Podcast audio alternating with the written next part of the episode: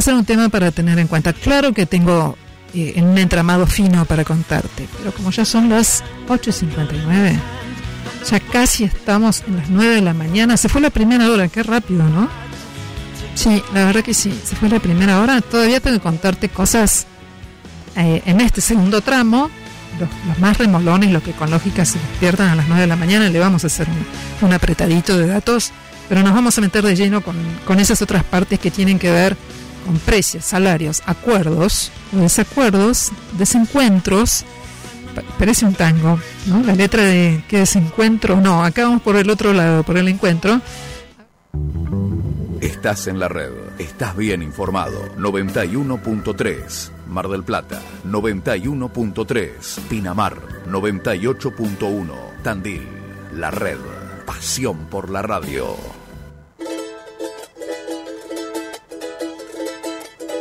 María del Carmen y Mario te llevan de recorrida turística y cultural por el país, con su original propuesta, hablando en el mismo idioma.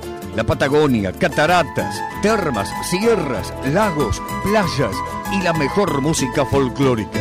María del Carmen Escalante y Mario Gromas hacen todos los domingos a partir de las 9 y hasta las 11 en el mismo idioma. Caíste la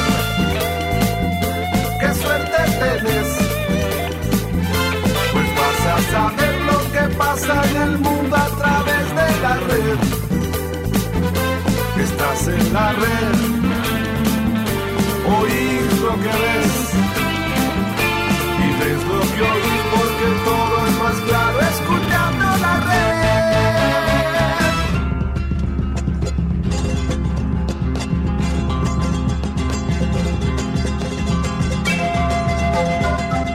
en el mismo idioma. Un programa con verdadero sentido federal. Promoción y difusión turística y cultural de todo el país.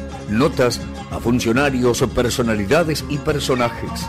Rutas, usos, costumbres, leyendas e historias de las distintas regiones. Recuerdos, curiosidades y por supuesto la mejor música folclórica. En el mismo idioma conducen María del Carmen Escalante y Mario Gromas.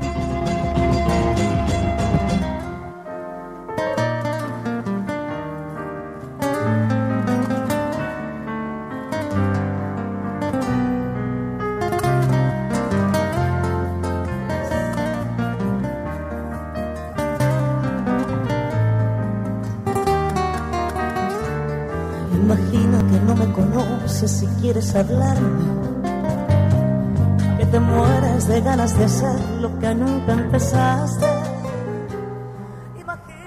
¿Qué tal? Muy pero muy buenos días, ¿eh? Ya en febrero, 7 de febrero de este año 2021. El mes más chico, el más corto, pero el más intenso también, ¿eh? Por todos los acontecimientos históricos y no históricos que se dan en este mes. Un mes muy especial un mes donde Mar del Plata cumple otro aniversario más, una ciudad que nos recibió a todos los que no somos nacidos acá y nos abrió las puertas para lograr muchas cosas y a la que le debemos, por supuesto, pasar gran parte de nuestra vida. Em, un día muy desapacible, ¿no? El solcito que está ahí, que quiere, no quiere, una máxima de 18 grados, pero anclados acá, el 91.3 La Red Mar del Plata en el mismo idioma durante dos horas, muy buena música y acompañándolos desde este dial. ¿Cómo estás, Mario? ¿Qué tal? Buen día, buen día a la audiencia. Sí, así es, pero aparece una como una pequeña resolana y vos sabés que para aquel que viene a disfrutar de la playa, del mar, con que no llueva ya está bien, porque agarra la sombrilla, se agarra su, su sus petates, eh, reposera, sillitas, y ya se encamina para la playa. El asunto es pisar arena, siempre lo digo. Aquel que viene a descansar, aquel que viene de esa locura que es Buenos Aires, hoy ya la locura está en todo el país, ¿no? Pero, eh, pero Buenos Aires la tiene más. Entonces, eh, es bueno ir a la playa, un cable a tierra, pone una sombrilla, la reposera, se olvida por un momento, cambia un poco, sale de esa, como decía Claudia Blasque, esa mole de cemento para meterse en lo que es la naturaleza, parte de la naturaleza, arena, mar. Esperemos que después de esta terrible pandemia que nos sigue azotando, aprendamos, ya que vos has dicho, ¿no? Empezamos a gozar de la naturaleza, aprendamos también a cuidarla, a cuidarla, a no contaminar una playa, un río, un mar, una laguna, hay que cuidarlo, porque es parte nuestra, ¿no? Eh, hablando de naturaleza, ayer estábamos viendo cómo estaban, pues bastante, en esta época, un árbol aquí en Palucho, entre Córdoba y Santiago del Estero, y creo que, no sé quiénes dan los permisos o si cualquiera tiene, cualquier persona tiene autoridad suficiente para, para eh, podar un árbol cuando no corresponde, en épocas que no corresponde, o incluso para abatirlo, para bajarlo, porque dicen que es grande, porque le puede levantar la vereda. Se pueden arreglar de mil formas el tema de la vereda. Pero los árboles hay que preservarlos. Es importantísimo, y más en esta época, porque hacen el, trabajo de fotosíntesis. Están, son quienes oxigenan el aire, renuevan el aire tan contaminado en las ciudades. Y más en esta zona donde donde el aire está encerrado por edificios. Yo no soy ambientalista, no he estudiado sobre el medio ambiente, pero me doy cuenta porque en la escuela primaria ya nos enseñaron qué significaba la fotosíntesis. Y si uno va a provincias como Mendoza, hay de tocar un árbol. Claro, aparte si los tienen que sacar, bueno, que expliquen las razones por qué. Hay una plaza que lleva el nombre de un ilustre prócer que ya vamos a a recordarlo en minutos nomás, eh, directamente lo han echado una pena, un tronco enorme, yo supongo hacia un árbol centenario. Eh, cuidemos. Creo que un ombú. ¿eh? Un ombú, cuidemos, por favor. Eh, estamos viviendo una peste que no sabemos dónde se originó, quién la hizo o no. entonces necesitamos como nunca el oxígeno de los árboles, como nunca necesitamos la sanación a través de la naturaleza. Porque hay algunos que quieren que, quieren que nos asfixiemos. ¿Eh? Ya nos están asfixiando económicamente, falta ver que nos saquen el aire. no tapabocas, no, pero es difícil, por lo menos... Creo que mundialmente es una, una rebelión eh, donde algo que no está claro, recién lo mirábamos a través de las redes, un lugar que uno diría impensable que la gente esté en la calle protestando contra el gobierno y con esta sumisión o este encierro que es Austria, ¿no? Entonces yo creo que hay una los pueblos empiezan a desperezarse y abrir los ojos. Eh, tenemos mucho material para el día de hoy. Muchísimo. Eh, porque reconocimiento a, al héroe salteño, porque reconocimiento a Mar del Plata, porque también hay una nota muy linda, un reconocimiento también a una localidad cordobesa eh, por lo que pasó y ya lo van a escuchar ustedes. Sí. le vamos a contar que esto es en el mismo idioma. 91.3 Radio La Red Mar del Plata y los medios telefónicos 628-3356 para dejar su mensaje, 628-3356, un minuto tiene el contestador, el 223-539-5039, que es el WhatsApp de la radio, y si no, vía WhatsApp, comunicarse directamente con nosotros, la otra posibilidad, al 223-687-8248, 223-687-8248. Un saludo a Ana que ya nos está escuchando tempranito, desayunando y poniendo la areja acá. Después vamos a saludar al operador Guillermo también, pero vamos a hacer una consigna temprano también.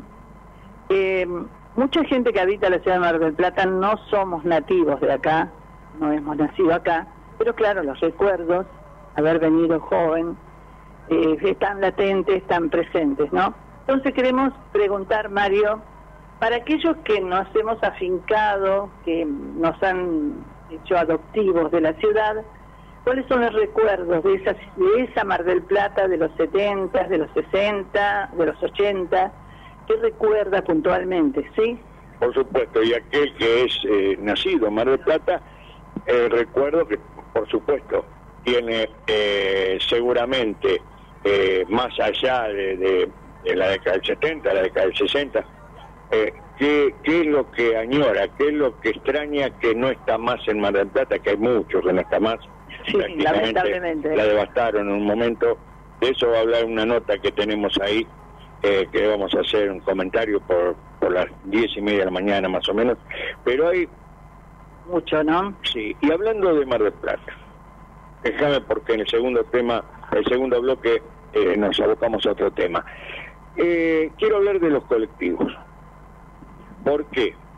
Porque ya no hay control, ya no hay control. Eh, los colectivos van atestados, con el argumento que, que van a pérdida, han disminuido la cantidad de vehículos, pasan cada 15, 20 minutos, cuando se le antoja. Eh, es decir, se ha monopolizado tanto que ya el municipio no lo maneja. El municipio no pone las condiciones, las impone, las impone el, eh, los los que tienen los licenciatarios del servicio. Pero yo te digo, ¿por qué? Primero, no podían ir más personas de la capacidad para sentados. Después se agregaron 10, pero ahora van atestados. Es que encima los choferes, total ellos tienen la ventanita, no les pide a la gente que abran las ventanillas, que se ventile el micro. Es una vergüenza, aparte de que no se lavan ¿eh? adentro. No, no, no. Eh, aparte que no se higienizan. Eh, es imposible por momentos viajar. Por eso hay tantos también, ayudan a que haya tantos contagios. Porque si van con las ventanillas cerradas, ese aire viciado, y vos tenés que viajar más de 10 minutos, y no sé, tenés que tener una escafandra, no un barbijo. ¿Viste? Entonces, creo que hace falta controles. Ya sacaron los pibes que estaban en el Uro Independencia, Sí, que pasaban con un poco de, le pasaban los pasamanos, eh, alcohol, diluido, todo. Chau, ya, ya no están más. O sea, parece como que hubiera terminado la pandemia. No, está. Yo le digo a la gente de la municipalidad, ¿qué hacemos con eso? Con el control de los viajes, porque se está hablando de un aumento de cuando para cuando empiecen las clases, un aumento en el transporte. Otra vez un aumento y creo que es una locura. No hay aumento de sueldo y no hay, no hay eh, ya no se va a poder viajar, aparte por el peligro que provoca este, esta, esta situación de, lo- de los micros. Por eso digo, creo que hay que ponerle lo- el cascabel al gato, ¿eh? porque no no puede ser que manden los dueños, eh, los dueños de las empresas y no el municipio, porque la licencia la da, la concesión, ¿quién la da? La licencia, la, la municipalidad. Pongan, porque hay una dirección de tránsito y transporte, ¿eh? aquellos que cobran, que, que trabajen, que controlen los micros. Es una vergüenza, primero por higiene adentro y después por cómo se viaja. Bien, bueno, la consigna es entonces, ¿qué recuerda usted de la Mar del Plata? De allá, sí, sino los 60, los 70, los 80, incluido, por supuesto, negocios que quizás ya no están. Yo recuerdo que me queda precioso de venir a veranear, eran los médanos de Punta Mogotes, ¿no? Eran impagables, era una Villa Gesell, eh, un Pinamar, Cariló, le daba un toque muy, muy especial, y estaba eso que hablamos tanto, Mario, que es el contacto con la naturaleza, ¿no? Nunca, nunca el asfalto va a reemplazar a lo que es la naturaleza. Y la Gesell se empezó a faltar cuando murió Carlos eh, claro, Gesell, Gesell. porque hasta ese momento era un enemigo del asfalto, un enemigo del asfalto. Él quería que se mantuviera como, como nació la villa. Bien, vamos a la música, ¿qué te parece? Y comenzamos ya, vamos audiencia, despertándose y comunicándose a los teléfonos que le hemos dado. Comenzamos, Jorge Rojas y Elía, entre nosotros.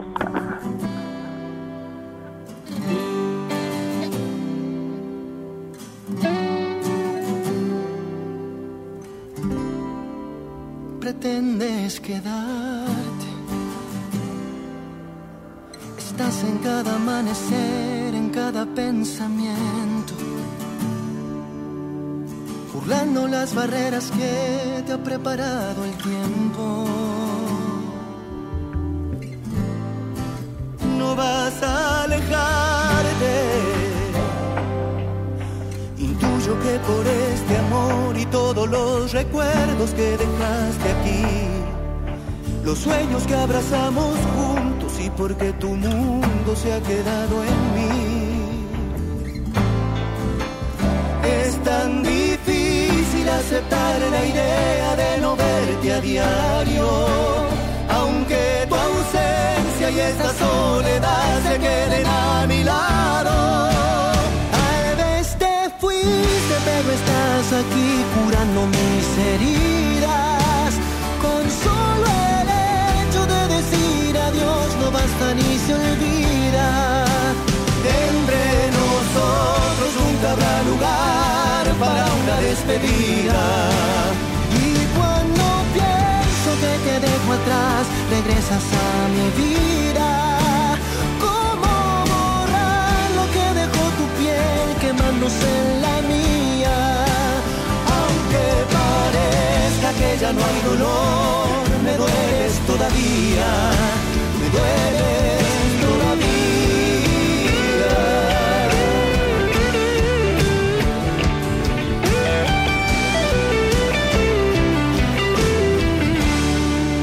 no vas a alejarte.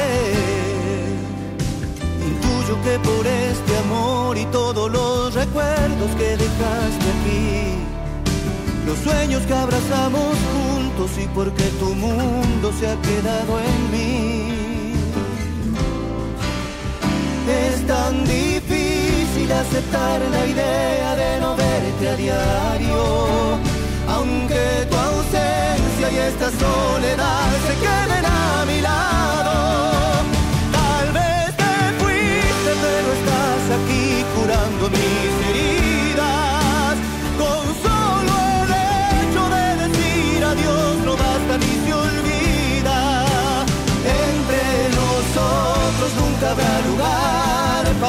despedida. Y cuando pienso que te dejo atrás, regresas a mi vida. ¿Cómo borrar lo que dejó tu piel quemándose en la mía? Aunque parezca que ya no hay dolor, me dueles todavía,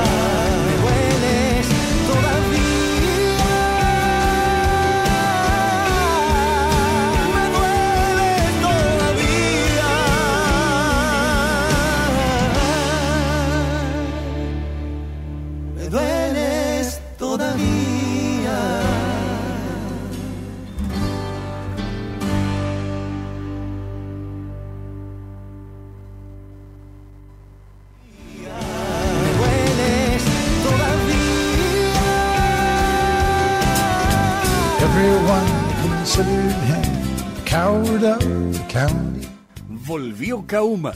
Ahora en su dirección de Córdoba y Avellaneda. Todo en ahumados, bondiolas, vacío, asado, chorizos y morcillas. Todo acompañado de exquisitas papas. Los esperamos o recibimos su pedido al 223-3021-755. Kauma, abierto de 12 a 15 y de 19 a 23. I took care of Tommy, cause he was my brother's son. Desde 1962, Bambina, la mejor selección en frutas y verduras, carnes, calidad mixio, además, encurtidos. Bambina, Brown 2335.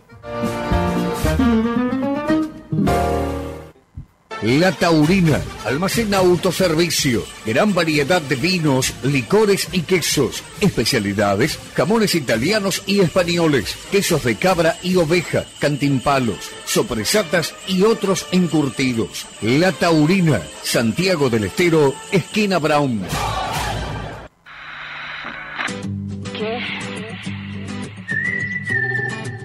Cadonna, tienda virtual de calzados femeninos. Las zapas de cueros más lindas de Mardel.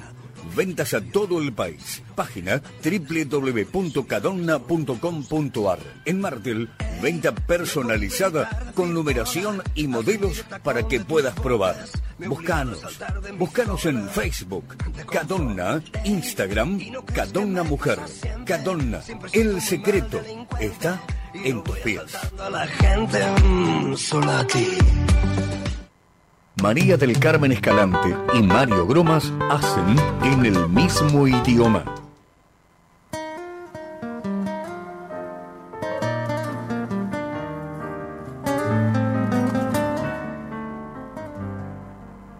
Bien, ya hemos recibido unos mensajes, Mario, Sergio del Martillo, dice buen día, buen domingo, María Mario.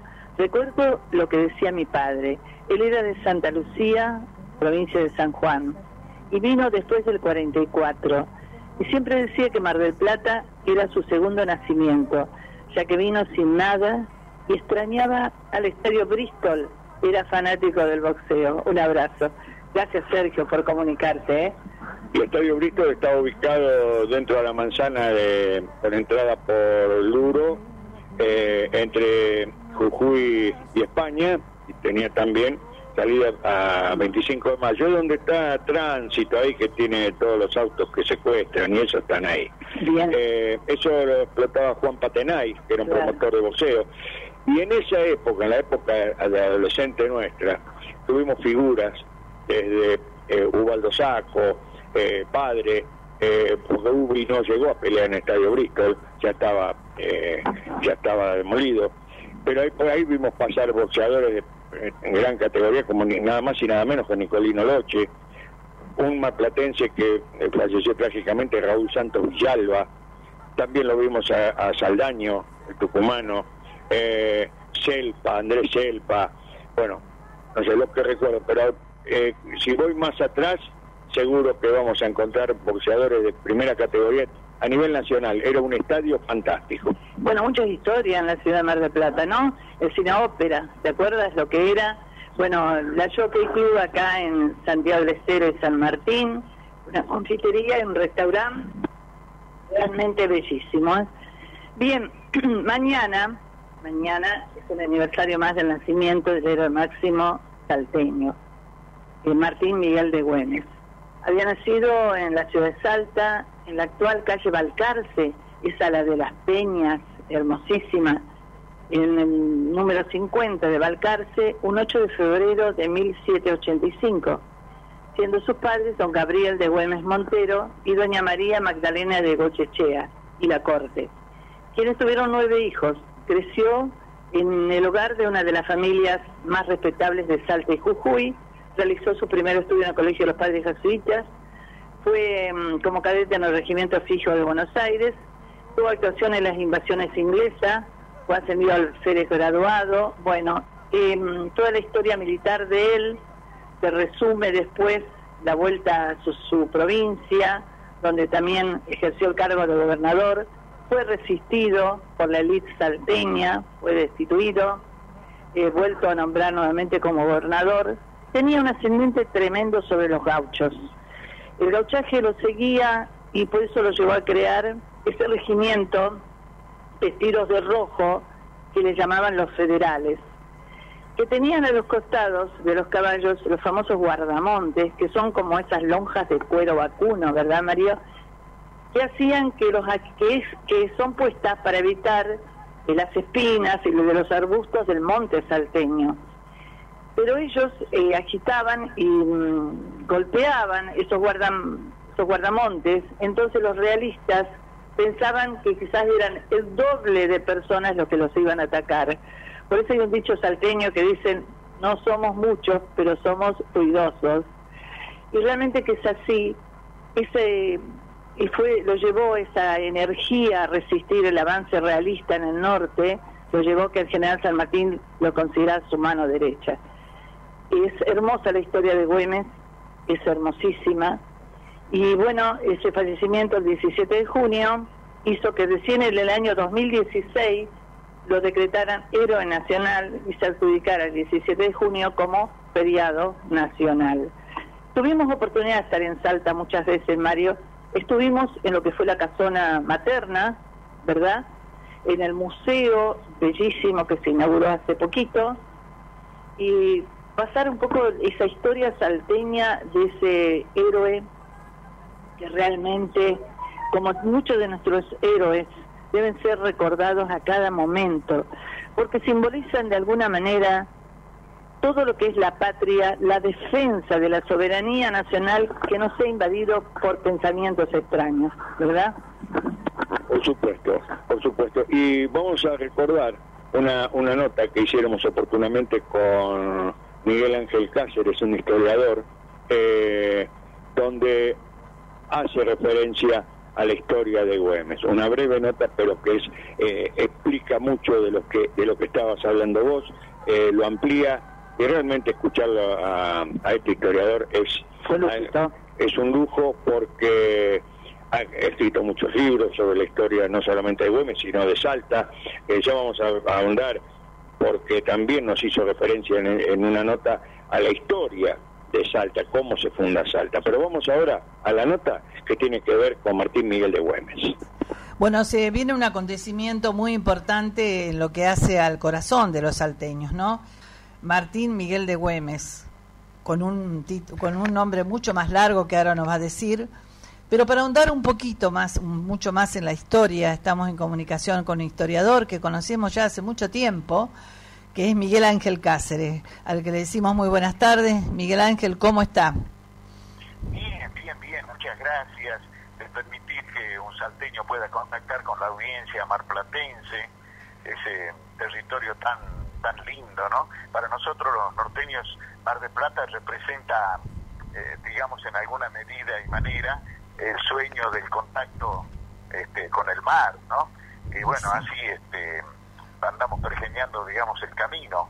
Bueno, y hablar de nuestra de nuestra Salta, poder proyectar de tantos salteños que hay allí en esa parte de- del país, eh, bueno, saludarlos, decirles que los salteños este, no se olviden que esta provincia que forma parte del territorio del noroeste de la patria de los argentinos, fundada un 16 de abril de 1582, los espera permanentemente con sus 23 departamentos, 60 municipios, somos casi 1.400.000 salteños, este, que los estamos esperando permanentemente. Y ahora enarbolamos ya la memoria, el corazón, el sonco, y decimos nosotros Mm. en el lenguaje ancestral acá en esta parte del país, este, enarbolamos, decía el corazón, recordando, usted dice en el héroe, porque así por ley fue declarado héroe, Sí. nosotros los salteños, o por lo menos de mi parte, yo digo que Güemes es un paradigma de la nacionalidad y un prócer de la americanidad. Es decir, con esto le doy toda una catadura de estadista. Sí. No se olviden que Güemes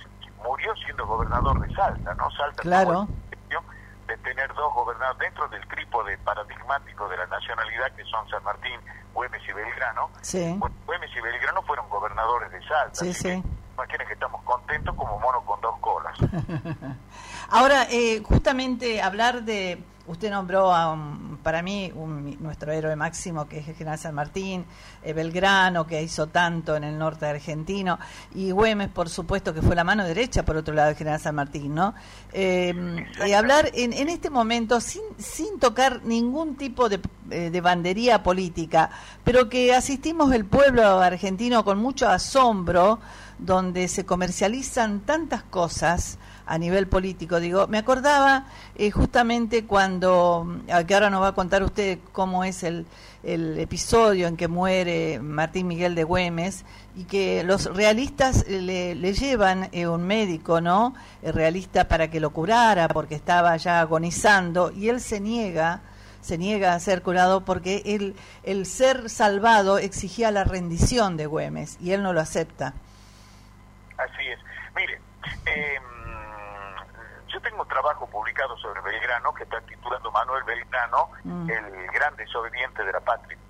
Y el de Güemes eh, se titula, como yo les decía, ¿no? El, el paradigma de la nacionalidad Sí. y prócer de la americanidad. Ahora, si usted lo relaciona para el trípode con el hombre nacido en el, en el territorio de los Santos Reyes Magos de, del Yapeyú, Sí. este, en las misiones, Sí. que este es un lenguaje guaranítico que significa fruto llegado a su Fruto tiempo llegado a su tiempo, sí. Que estuvo en Salta, estuvieron los tres en Claro. Salta, este, este, bueno, San Martín no fue gobernador de Salta, pero sí de- de- del Cuyo, ¿no? De Sí, Mendoza. sí, claro. Bueno, fíjese usted que este, usted decía en estos tiempos en que inclusive lo más riesgoso de todo es que a veces se pone en zozobra lo que es la soberanía nacional. Y estos hombres se forjaron, son estadistas. ¿Por qué son estadistas? Porque forjaron un Estado, no existía el Estado argentino. Claro. Nosotros éramos parte de colonias eh, españolas en, Claro. en América del Sur. Sí, sí. Y ellos forjaron, generaron eh, un Estado, nuestro Estado Nacional, con todos sus problemas, con sus ideas y vueltas, Ah. pero es nuestro Estado Nacional. Claro. Forma parte de la nación, de la nacionalidad. Entonces, fíjese usted de que mm, eh, ellos entregaron todos. Belgrano era hijo de un señor que era la segunda fortuna de todo Sí. el Sí, del sí. Río de la Plata Sí, sí. el virreinato del Perú transformado en virreinato del Río de la Plata y después en las provincias unidas del Río de la Plata. Y Güemes era hijo del, del- del real tesorero, era un hombre de una familia muy acomodada en Salta, este, y, y Belgrano eh, fue atendido en sus últimos días por un médico que era el médico personal de Güemes, este, Joseph Rigit, o sea, José Riget, Sí. este, que este, no tenía ni para pagar, Ni para pagarlo. le obsequió su reloj personal. Mm. Y Güemes, que era un hombre nacido en la cuna de oro, Mm. este, en estos días eh, había soportado, antes de su muerte, muere un día 17 de, De de junio. junio. del año 1821 a la hora del crepúsculo. Mm. Y este, había soportado 10 días, una larga agonía. este, en medio de un monte impenetrable, muy cercano a Salta, a 33 kilómetros de, de la capital. En las higuerillas, ¿no? Sí. Forma parte de la capital, pero está, digamos, del centro, Sí. de la plaza central, a 33 kilómetros, que en esos tiempos era un impenetrable. Debajo de un cedil colorado, él falleció. Y falleció diciendo, morir por la patria es gloria. Mm. Y usted contaba que lo habían intentado sobornar, porque querían que se Claro. y tres veces intentaron sobornarlos. Una de ellas en Cerrillos, que fue un lugar donde después eh, de- se, se firmó, antes eh, del año anterior se había firmado el Pacto de los Cerrillos, que dio lugar y posibilitó la reunión del Congreso de Tucumán.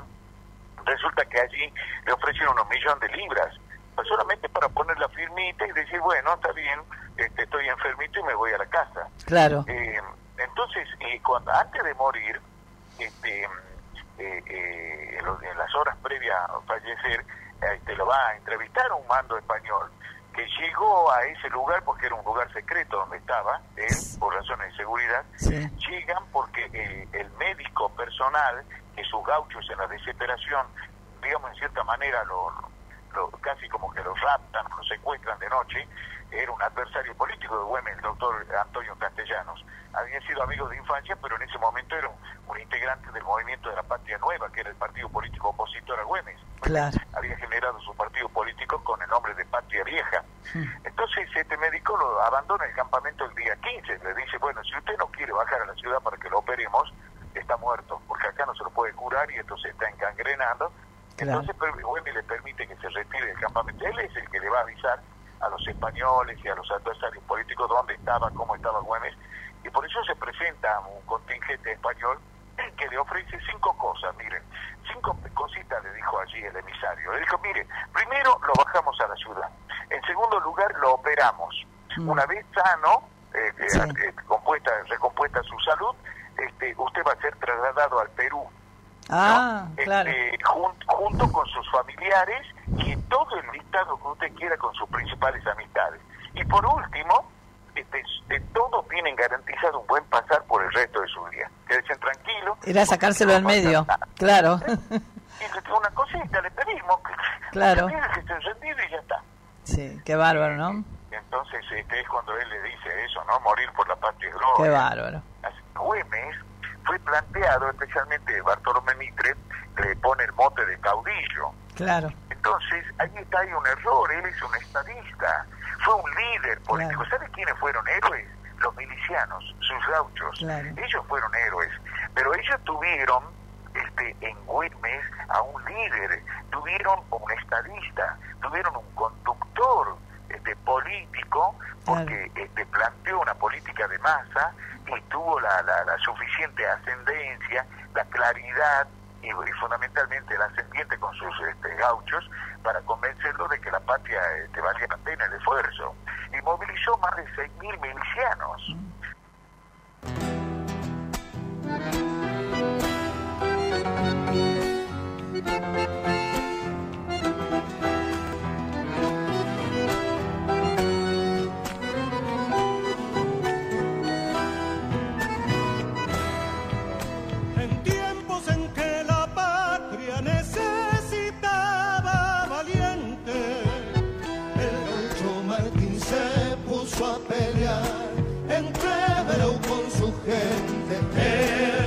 El gaucho Martín se puso a pelear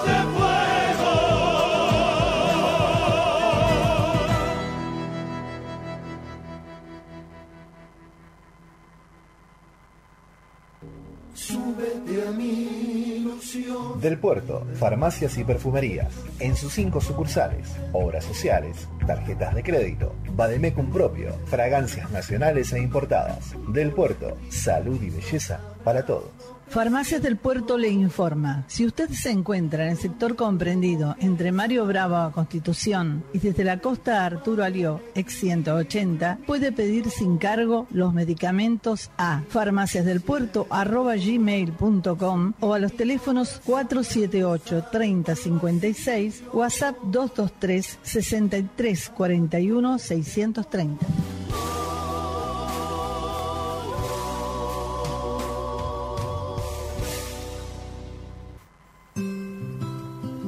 Vasco.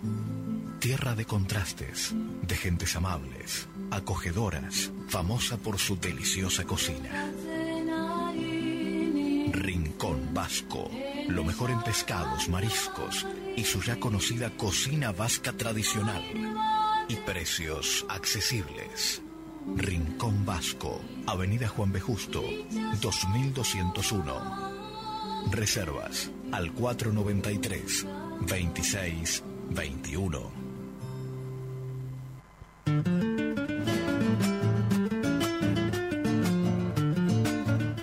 Firulai. Pizzas, calzones, pizzas rellenas, empanadas, para llevar o degustar en el salón. Firulai, Bolívar 2350. Delivery al teléfono 491-3633 o buscanos en Instagram arroba Firulai Pizzería. a corazón.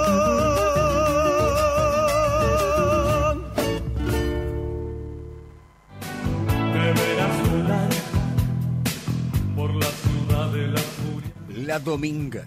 Almacén, fiambres, lácteos, verdulería, reparto a domicilio, tarjetas y mercado pago. La Dominga, Santiago del Estero y Falucho. Teléfono 223 5059 235.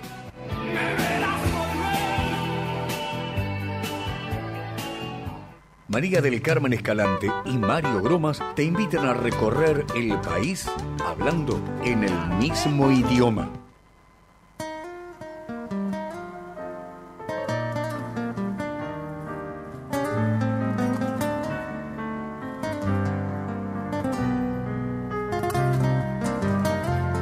Chávez.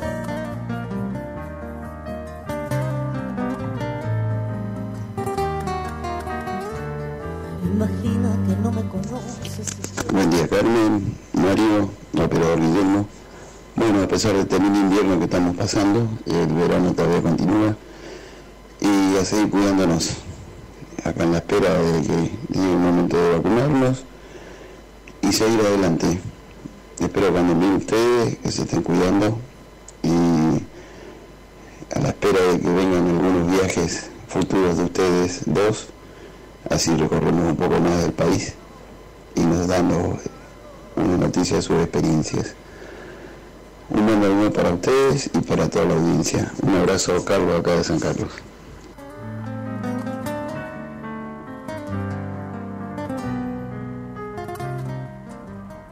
Bueno, eh, vamos a repetir la consigna, Mario, ¿eh? porque las, las hojas del almanaque esta vez tienen que ir para atrás, atrás y llegar a los 70, a los 80, y recordar negocios que seguramente ya no están, porque quedan pocos en pie en Mar del Plata de los 70, pero de los cines, de los restaurantes que existían, de los lugares cerca de la playa, de la rambla, o se acuerdan de los, ¿cómo eran? De los tantos platitos. Eh, Sí, las picaditas en el... Bueno, pero eso pasó, se lo dieron a alguien en un, en un gobierno municipal y desaparecieron todos los barcitos que eran tradicionales en la zona pileta cubierta, de las toscas, eh, otra cosa para arreglar las piletas cubiertas, ambas piletas. Ahora, tenían una silla, como un entretejido, que eran preciosas, ¿te acuerdas? Eh, más allá de las sillas de playa, son las de que todavía están, creo, ¿no? Con mimbre, pero las otras también se ponían ahí a lo largo de esa rambla que era muy paqueta, porque yo recuerdo que la gente se vestía inclusive para ir al casino, ¿no? De traje, era todo, mucho, mucha gente de las provincias que venía a veranear, y era un turismo distinto, ¿no? El avance llegó hasta las playas porque ya prácticamente las sillas, lo que hemos visto, son todas plásticas. Pero esas, eh, esas que eran de, eh, que tenían esterillas, que bueno, eh, realmente eran fantásticas. Es una época donde los, las playas, eh, uno podía ir tranquilo, podía, hasta podía ir toda la familia, es lo que voy a decir, toda la familia al agua que no había que cuidar la ropa en las carpas. Fíjate lo que era, ¿eh? ni sombrillas. Había una, hablando así de negocios, una casa de alfajores, que yo no recuerdo el nombre, estaba por Alvarado, Avellaneda, que cerró antes de la actual, ¿eh? que, de la, que empieza con H, antes, que una amiga mía de Corrientes, que después ella vendieron las, las departamentos que tenían acá y empezaron a veranear en el Uruguay, era muy conocida. Bueno, parte de la historia antigua de Mar del Plata, ¿no? Sí, de Sí, acá hubo, eh, hubo, creo que donde funciona ahora eh, Arba, ahí en Colón, sí. estaba, había una fábrica de alfajores que era Babi, alfajores Babi, en una época hubo, creo que fue ahí. Eh, a que le vamos a preguntar sobre Mar del Plata, que recuerda, es más joven, y que diga los números telefónicos donde se debe comunicar la gente, es a Guillermo. Le decimos buen día, Guille, ¿cómo estás? Buen día, buen día, buen día María, Mario. Eh, muy bien, muy bien. Le están poniendo un poquito de sol a, a esta mañana a través de los recuerdos. Sí, porque hace falta hoy, ¿eh? Hoy va a estar bastante nublado y con algunas algunas precipitaciones. Contame, Guillermo, ¿vos en qué año viniste a vivir a Mar del Plata? Y según cuentan mis padres, ah, en el 81, yo tenía un año, un año, eh, o ca- casi un año, casi, no, me- menos de un año, porque yo nací en junio, el 7 de junio del 80, y me parece que ellos llegaron en marzo, por ahí del, del 81, y... Mitad del 80, sí. Sí, yo me siento, me siento marplatense y sí, sí, vi- viste que te pasa, sí, yo cuando te escucho a vos María, pasa eso, ¿no? Que cuando uno vive mucho tiempo, eh, yo cuando voy a Buenos Aires, eh, la gente dice, no, pero vos sos porteño, sí, por unos meses, por unos meses.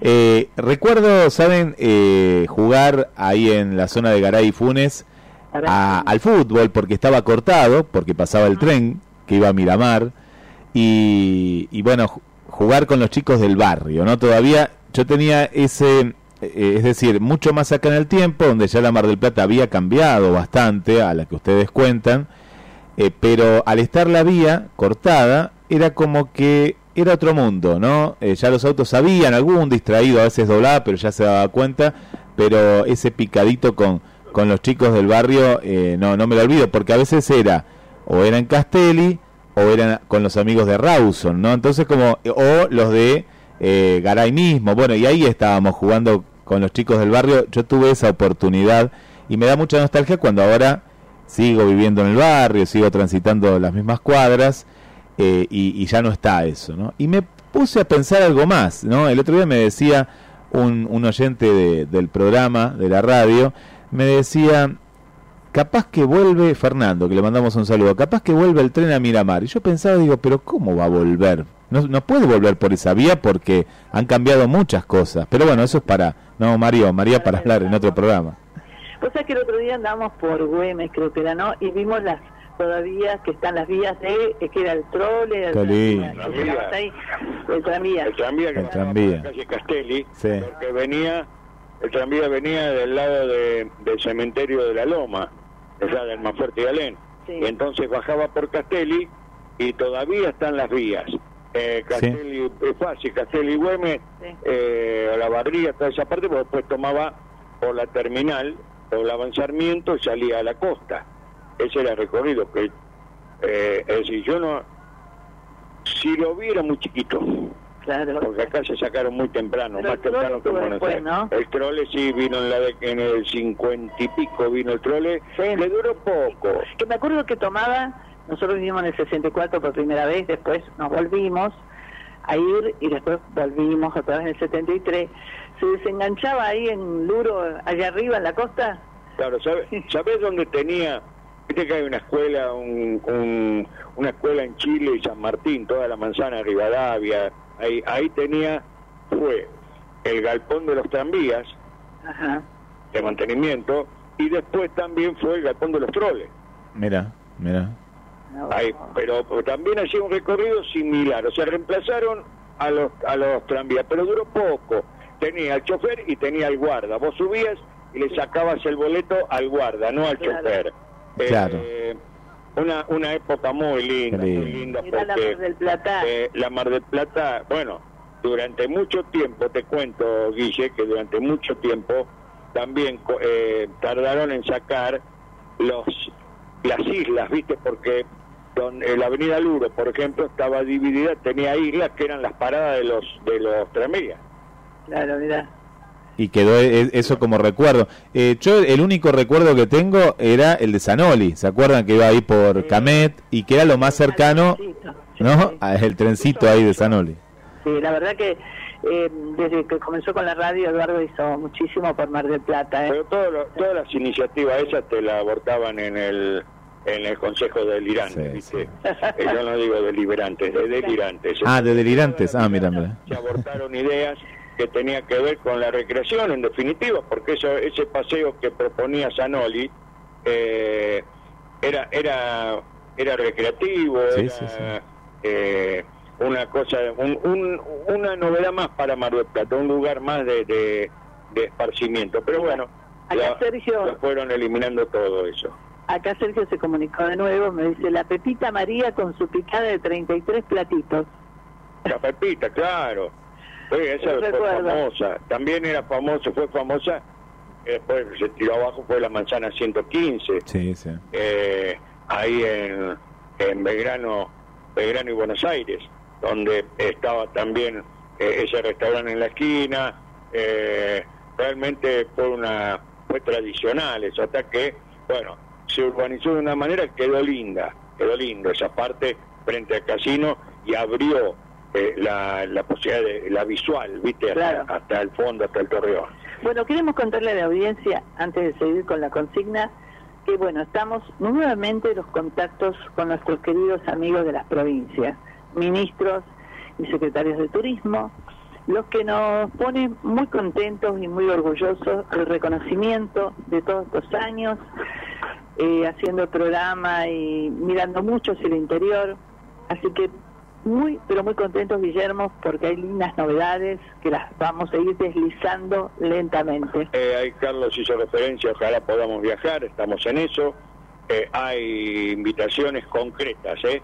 Así que bueno, eh, ya estuvimos averiguando sobre cómo son las condiciones, los protocolos. eh, así que bueno, y hay una nota grabada con una con gente del sur para la semana que viene porque no dábamos abasto, hoy no podía entrar todo, así Bien. que, pero vamos a ir dando las novedades. Ya creo que el domingo que viene, el día de los enamorados, va a haber alguna novedad. Después mando más mensajes que sigan llegando.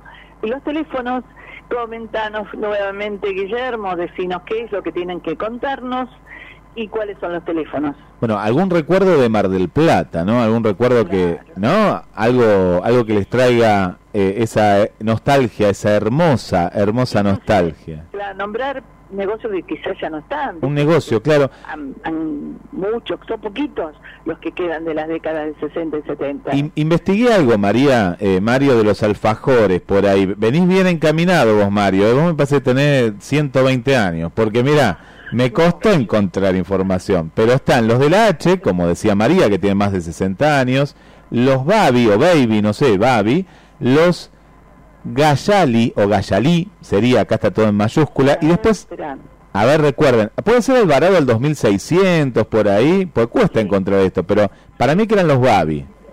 Puede ser. Me- Yo eh, me acuerdo de que había estado en, eh, en, en una planta ahí sobre la avenida, pero eran unos alfajores, duraron poco, eh, duró poco en el mercado, no fueron no fue mucho tiempo, eh, pero bueno, hizo también a la historia de Mar del Plata. Sí, sí, sí, está acá, está, como uno de los alfajores de ese momento. Y después están los geselinos, que bueno, son de Gesel, ¿no? Eh, acá habla de la costa, los alfajores de que uno iba a comprar, porque esto también era una tradición, ¿no? Venir a Mar del Plata o algún lugar turístico de la Argentina y llevarse alfajores. Claro, antes había una sola marca, hoy hay mucho porque también hay desprendimientos de esa entidad, podemos decir, de esa entidad madre, ¿no es cierto? Fue eh, Señora en Alfajores, que después eh, eh, personal que fue desprendiéndose, eh, vinculándose de esa empresa, formaron sus propios emprendimientos. Y hoy hay emprendimientos realmente importantes con muy buenos productos. Así que bueno, en ese rubro se fue ampliando Mar del Plata, ¿no? Bien, hay muchos mensajes, así que ahí le vamos a decir a Guille que los repita. Y bueno, hablabas de, de negocios que quedan, ¿no? De la década del 60, del 70. Bueno, uno de nuestros auspiciantes de la década del 60, exactamente creo que del 64, 65, que es el Rincón Vasco, que lo fundó Don Vigen y hoy siguen sus hijos al frente de eso, ¿no? Y en el 62, eh, la gente de, de entre Corrientes y Santa Fe. Ah, claro. Brown entre Corrientes y Santa Fe. Sí. Y también un oficiante más acá en la esquina de Brown y Santiago, la Taurina, Varela. del año de década del 60. Bien, hay más, este, por supuesto, mensajes que me siguen llegando, pero le vamos a decir a Guille que lo repita, ¿sí? Vamos con los teléfonos, sí, María, que acá también están llegando muchos mensajes que en los próximos bloques ahí los vamos a estar saludando. El contestador automático, un minuto, y después si te quedó algo por decir, tenés otro minuto más, volvés a llamar al 628 33 56. 628 33 56, el WhatsApp de la radio que es el 223 539 5039 y el teléfono en el estudio 2, ahí en el estudio en el mismo idioma. Mario, ¿cuál es? 223 223 687 82 48. Y el negocio de la década del 60 es Bambina, ¿eh? que está en Brown, entre Corrientes, Corrientes y y Santa Fe. Italianos que vinieron a, a trabajar, ¿eh? a poner el lomo para crecer en esta, en esta, en esta ciudad eh, que cómo, cómo se fueron afincando en Mar del Plata, ¿no? Y falta hay la del- familias la del puerto, ¿no? Con todos los, la inmensa colectividad, creo la mayoría napolitanos o sicilianos. Hay tantas anécdotas en esta Mar del Plata que se hizo así de arretazos, ¿no? Bueno, el primer contingente, los primeros eh, eh, que vinieron eh, por la pesca, la pesca se hacía en la playa Bristol. Pero después, claro, se transformó en un lugar de élite. Mar del Plata quedaba mal que Claro. el pescado saliera de la- del centro de, de Mar del Plata. Entonces, ¿dónde la mandaron? Al puerto. Y ahí se, se, eh, después se edificó en 1913, se hizo el, el- se construyó el puerto. Eh, Está el Museo del Puerto, no sé si está funcionando o no, con Becerini a la cabeza que nos contaba, que lo que decía Mario, que a estos italianos mucho, inclusive por ahí un poco de vergüenza, algo de la humildad con los que vinieron esos navegantes, primero esos pescadores, ¿no? Y eso de hablar fuerte y a los gritos, muy típico italiano, nosotros tenemos mucho también de eso, eh, formó parte de esta mm, dicotomía, esta diferencia de esta Mar del Plata eh, de elite, digamos, de la zona que fue la zona del centro, del Hotel Mar del Plata, de todo eso, la zona del puerto de los laburantes, ¿no? hay mucho para hablar de, la transformación que tuvo Mar del Plata y lo que era Mar del Plata lo que es hoy. Pero, ¿qué te parece, Guille? Vamos a la música para luego meternos también eh, en otro tema muy, muy lindo que tiene que ver con la provincia de Córdoba.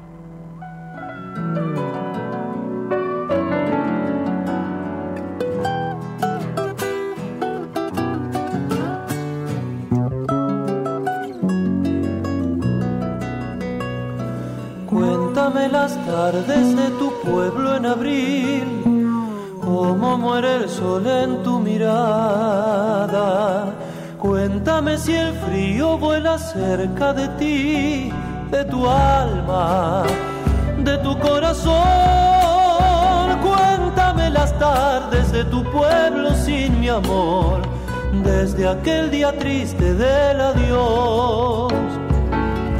Cuéntame del río que besaba tu piel con besos de luna enamorada,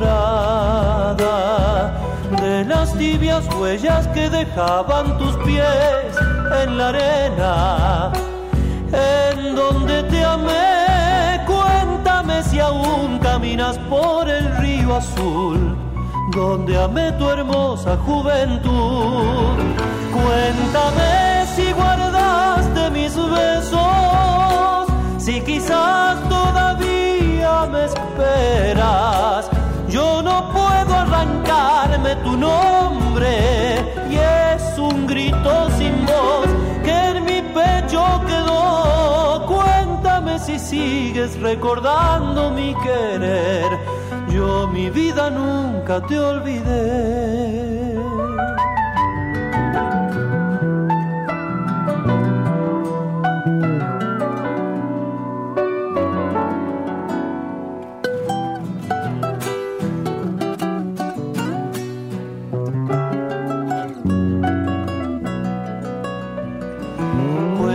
Si hay alguien que en tus ojos entró, quien inventa flores en tu almohada, quien pudiera amarte hasta morirse de amor, quien pudiera amarte como yo. Cuéntame si hay alguien que ha robado mi ilusión en tu malherido corazón. Volveré a tu pueblo para amarte otra vez, para amanecer entre tus brazos. Flores perfumadas que en el monte encontré y una orquídea te regalaré. Volveré a tu pueblo para amarnos otra vez. No me olvides nunca, espérame. Cuéntame si mis besos, si quizás todavía me esperas, yo no puedo arrancarme tu nombre y es un grito sin voz que en mi pecho quedó. Cuéntame si sigues recordando mi querer, yo mi vida nunca. Te olvidé.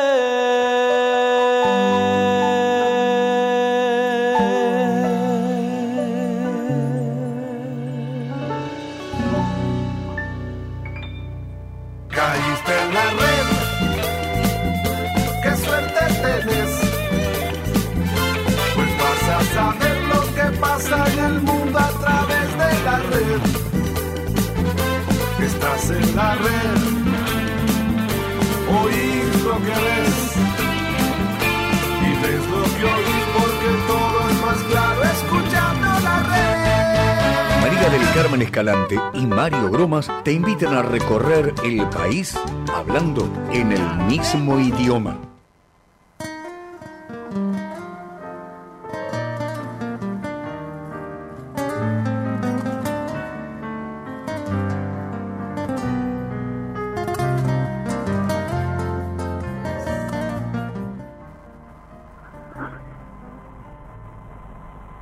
Bueno, seguimos. Eh, de los teléfonos ya los tienen, hay consignas y recordar esa Mar de Plata linda, ¿no? No es que ahora sea fea, ojo. Pero claro, nosotros añoramos donde transitamos una costa con sin tanta torre elevándose y tapando el sol, sino más naturaleza, ¿no? Pero bueno, los tiempos son así y hay que ayornarse y así sigue la vida. Vamos a ir a la provincia de Córdoba. La nota prometida. Sí, señor. Guillermo, ¿qué te parece? Vamos entonces con esta esta nota que tiene que ver con algo muy muy lindo, un- una distinción para una ciudad. Bueno, nos vamos a ir a la hermosa provincia de Córdoba y en esa hermosa provincia un lugar realmente lindísimo aparte de ese valle de Punilla, porque vamos a estar hablando nada más y nada menos con el intendente de la localidad de de la cumbre. Estamos hablando en este caso con Pablo Alicio, al que le decimos qué tal Pablo, María del Carmen y Mario, en el espacio en el mismo idioma, Radio La Red Mar del Plata, te saluda. ¿Cómo estamos? Hola María y Carmen, hola Mario, como siempre es un placer enorme escucharlos. Igualmente para nosotros porque hay algo muy importante, ¿no? algo muy lindo que ha pasado en la cumbre, ¿no? Sí, la verdad que sí, estamos muy contentos de que en el día de hoy saliera el decreto del gobierno nacional declarando nuestra localidad poblado histórico. Esto viene de un largo trabajo que se ha realizado a- hace dos, tres años atrás, ya iniciamos este, este trabajo eh, con quien en- entonces era nuestro querido director de, de cultura, Francisco Pinacho Cabedela, y, y bueno, de la mano del intendente Rubén Odelar, junto a demás vecinos que nos ayudaron en, este proceso, contando nuestra historia eh, tan linda y tan rica eh, de la cumbre, y bueno, de, cada una de estas casonas, monumentos históricos que tiene nuestra localidad, que determinó que, bueno, eh, en el día de hoy finalmente eh, el presidente Alberto Fernández, junto al ministro Tristan Bauer y Santiago Cafiero, firmaran el decreto para declararnos poblado histórico nacional. Qué orgullo realmente, qué felicitaciones. Siempre hablábamos, Pablo, ¿no? De esa parte histórica tan importante, tan rica que tiene la cumbre, ¿no? Sí, la verdad que sí, eh, muchísimo para, para ofrecer, para contar. Eh, como te decía muy bien, esas casas históricas, entre las que está la casa del célebre escritor Manuel Mujica Sí. Lainez, pero también muchas dentro de esa zona, de la zona de Cruz Chica, eh, hechas por el arquitecto León Dush, eh, en su momento, eh, lo que es eh, la casona del- donde hoy se encuentra enclavado el Hotel Sevilla, eh, el Chalet Toledo y, tantas otras más que, la verdad que sí nos enorgullece muchísimo este, este reconocimiento de, la nación y vamos a seguir trabajando ahora con el Ministerio de Cultura para revalorizarlas y, y para ponerlas a disposición de, de toda la gente que quiera llegar a visitarnos. Lo hemos hablado permanentemente, pero creo que esto, a esa historia es la frutilla del postre, porque ser reconocido de esta manera. Eh, en un valle que tiene todo, con distintas características, una localidad pegadita a la otra, sin solución de continuidad, pero cada una manteniendo una, una identidad. Y vaya si la tiene la cumbre, por varios motivos, principalmente por lo cultural, ¿no es cierto? Y, y ese corte, ese estilo inglés, ese corte tan, tan especial, ¿no? Sí, sí, sí. Eh, siempre decimos, somos una región que cada, cada localidad, cada pequeña localidad que tiene, tiene algo para ofrecer. Eh, en nuestro caso particular, la cultura creció muchísimo durante todos estos últimos años. Sí, verdad. Y porque empezamos a, a contar cuál era nuestra historia, ¿no? Todo, Claro. todo lo que trae aparejado esto y bueno, muchísimo más por ofrecer, ¿no? Las actividades de, de aventura que, que tenemos para realizar, la gastronomía que también ha crecido muchísimo en estos últimos años y mucha gente viene a, probarla a, a la localidad, lo hemos visto en este enero que hemos tenido de turismo con un 81, casi un bueno. 82% de ocupación turística y, y mucha gente aparte de la que vino a pernoctar que, que vino a visitar eh, lo- los espacios gastronómicos y, y cada una de las actividades que realizamos.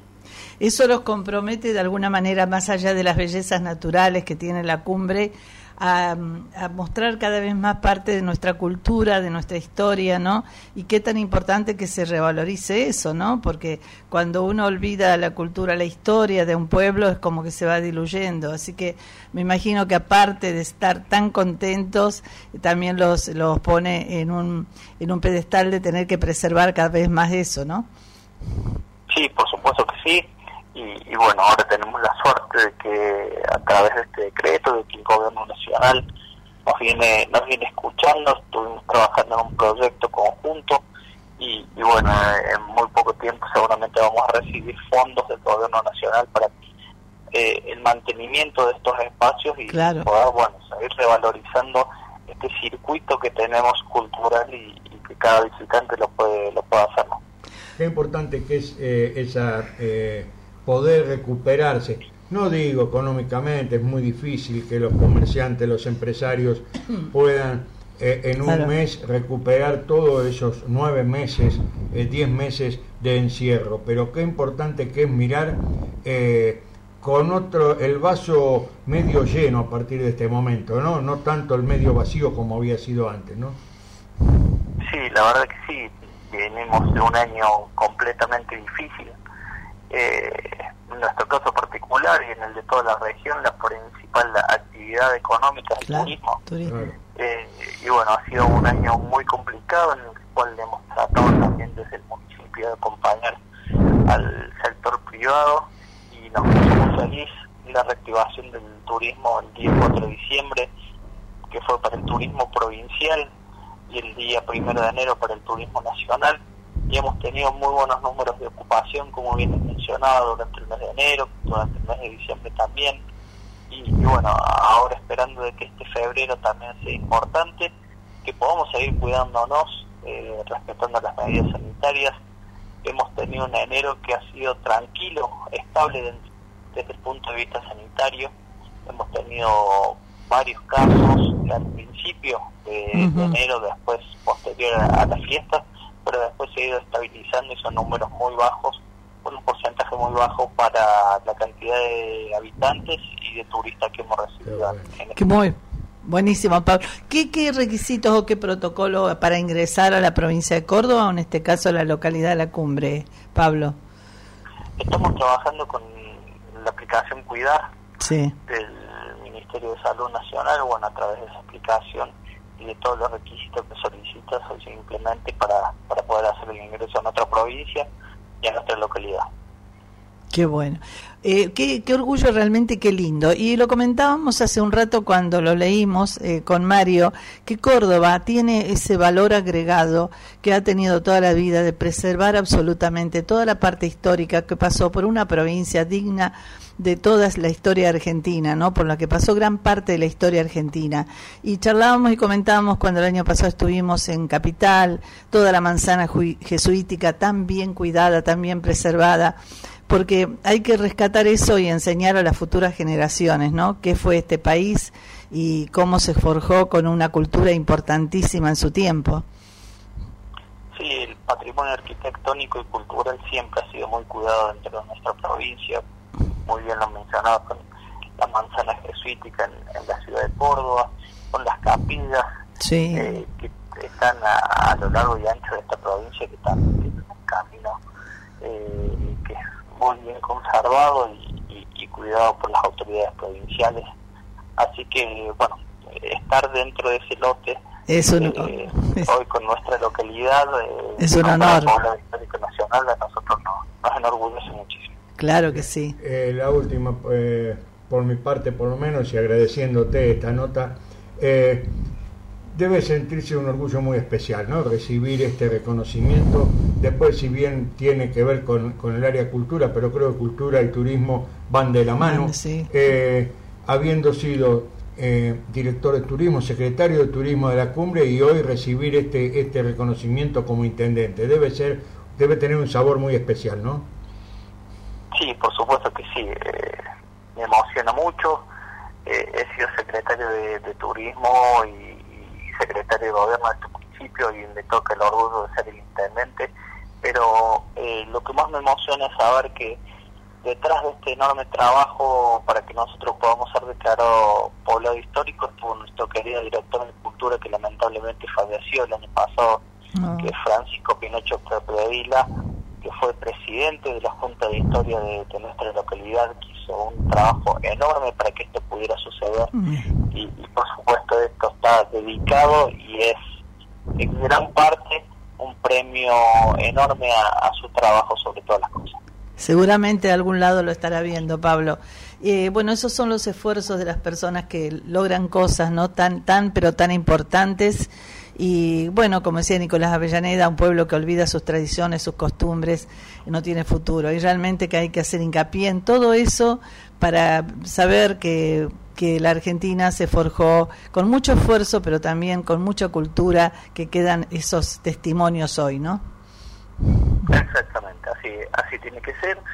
Y es lindo que, bueno, todo, todas las personas que llegan a nuestra localidad y a las diferentes partes de este hermoso país que tenemos, Sí. conozcan también parte de su cultura. Eh, Pablo, Claro que queremos agradecerte mucho esta nota, este espacio, agradecerte el tener siempre, permanentemente para nosotros el teléfono abierto para poder charlar sobre estas lindas cosas de la cumbre. Eh, hemos hablado en distintas circunstancias, incluso cuando hubo esos, esos incendios que, que arreciaban con zonas hermosas, con parques eh, preciosos, bueno, y a hoy viendo este, este lado, ¿no? Así que agradecerte muchísimo, muchísimo que nos permitas entrar en la, en la historia, en la vida de la cumbre, en la vida diaria de la cumbre. No, el agradecido soy yo eh, por estar pendientes ustedes des- desde ese lugar eh, de cada situación que nos toca vivir eh, acá en la localidad. Hemos hablado de situaciones lindas y situaciones no tan lindas, verdad. como bien comentaste. Hemos tenido un año dificilísimo desde el punto de vista de la pandemia, Sí. de los incendios, de la sequía que tuvo la provincia de Córdoba. Pero bueno, hoy estamos de pie eh, y bueno, vamos a continuar trabajando para que esta localidad, que es tan linda, eh, pueda seguir progresando. Seguro que así va a ser. Muchísimas gracias, Pablo. Muchas gracias. No, por nada, gracias a ustedes. Primerita.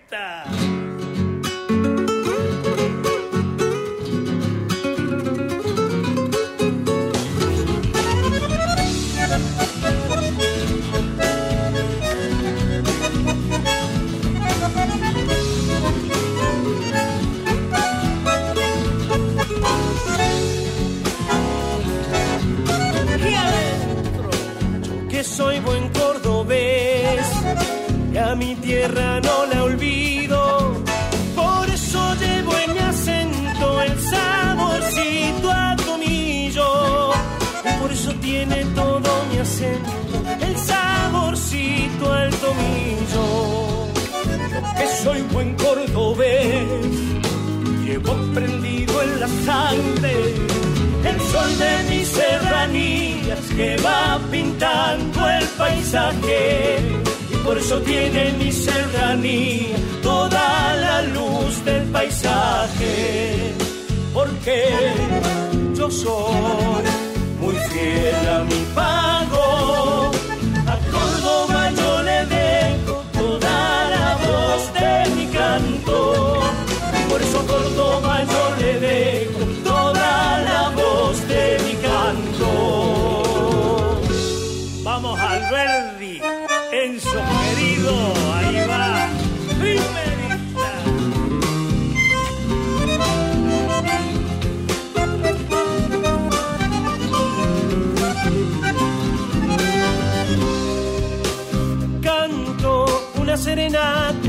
Orillas del río se escucha mi voz.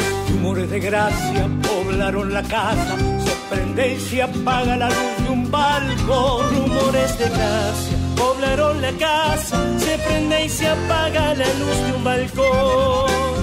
Dicha que tuve en Alberdi, mi primera cita a la Plaza Colón, con aquella luna vino del baile, tu escalón de seda dejó en tu balcón. Con aquella luna que vino del baile, su escalón de seda dejó en tu balcón. Lunita de Alberdi esconde tu cara, tu guardapolvo de fino doctor.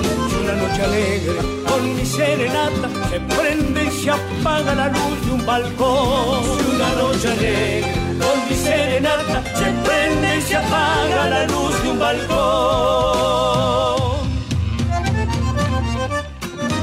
Cante Diego hermano para nuestra Córdoba querida.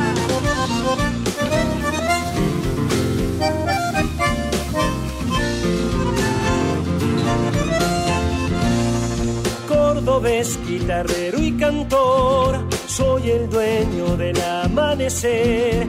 Hasta el alba soy aguantador y en mil serenatas me suelo prender. Hasta el alba soy aguantador y en mil serenatas me suelo prender. Soy nacido en el viejo Abrojal, pueblo Güemes me veo guitarrear. En las barras me luzco con cuentos que al negro en la Juana le supe escuchar. Y en las barras me luzco con cuentos que al negro en la Juana le supe escuchar. Ya lo sabe por si alguna vez a una farra me invita, señor. Cuando de cantar se trata, yo no puedo decirle que no, porque este es mi destino, cordobés, guitarrero y cantor. Córdoba, Córdoba, Córdoba, viva Córdoba.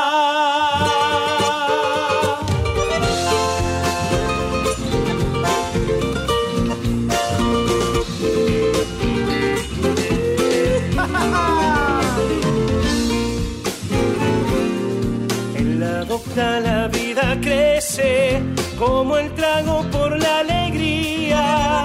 La docta la vida crece como el trago por la alegría. Cordobés así cordobés, vino, guitarra, amor y poesía. Cordobesas y cordobeses, vino, guitarra, amor y poesía. Adopta cuando amanece, seguro hielo anda despierto. Estarán las aulas cerradas, pero siempre hay un boliche abierto. Estarán las aulas cerradas,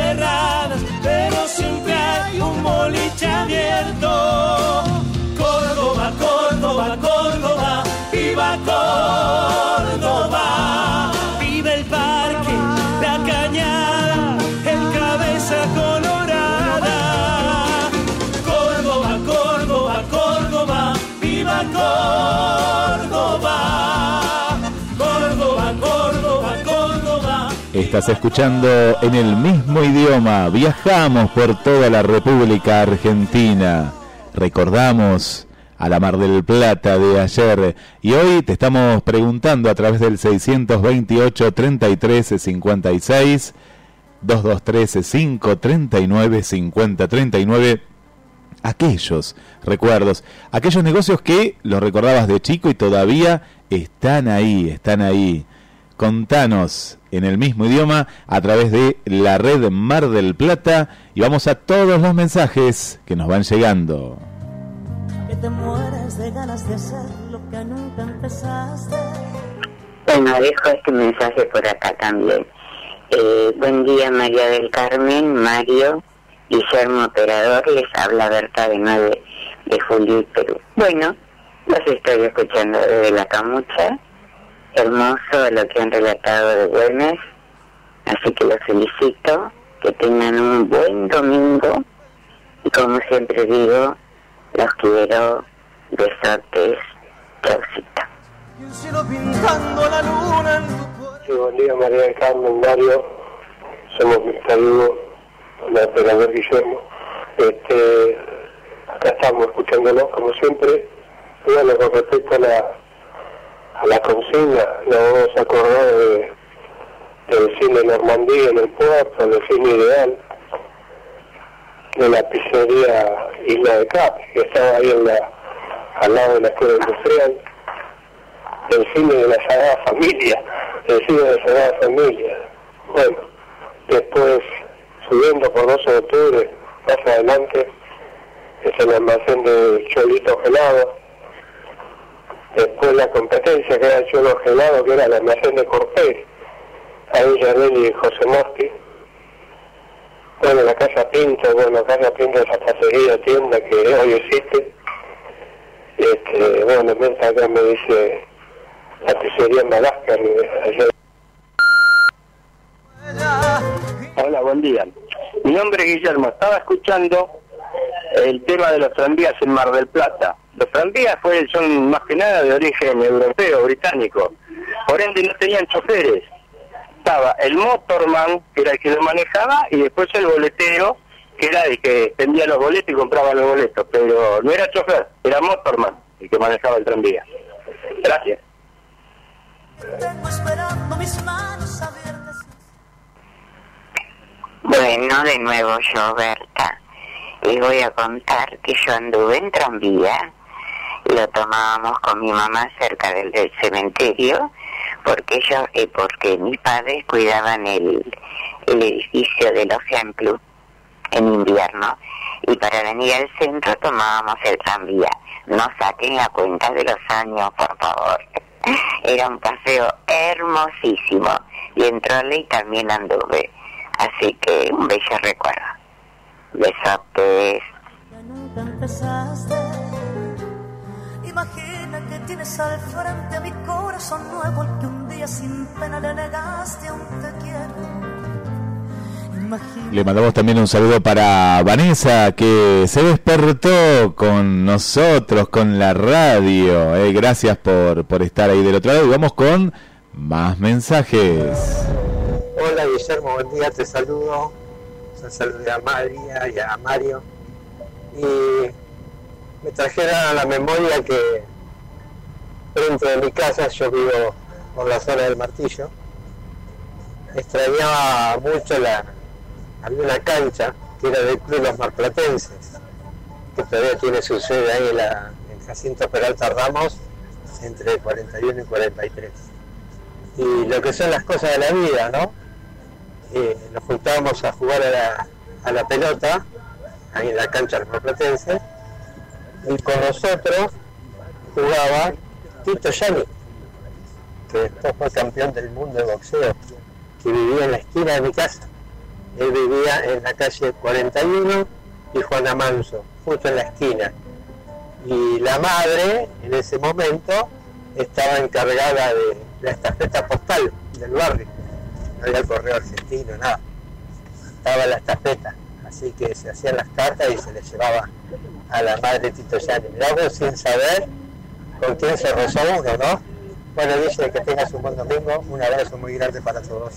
Bueno, qué lindos recuerdos, María Mario, que nos van contando nuestras amigas y nuestros amigos en el mismo idioma, en el programa más escuchado de la mañana del domingo en Mar del Plata. También está Victoria, que nos escucha desde la antigua terminal, manda muchos saludos, ahí escuchando junto a, Milagros la radio, así que muchas, pero muchas gracias. Más mensajes que nos van llegando al 2213-539-5039 y también el contestador automático 628-3356. Hola, buen día, buen día Mario, María del Carmen, Guillermo, ¿cómo andan todos? Bueno, para desearle un lindo domingo para todos. Los voy escuchando como siempre, los perros ladrando, así que bueno, y me pone contenta también que la señora Berta se encuentre mejor, porque ya es como que nos vamos conociendo sin, sin conocernos, con el solo hecho de ser oyentes. Un abrazo grande y buen domingo.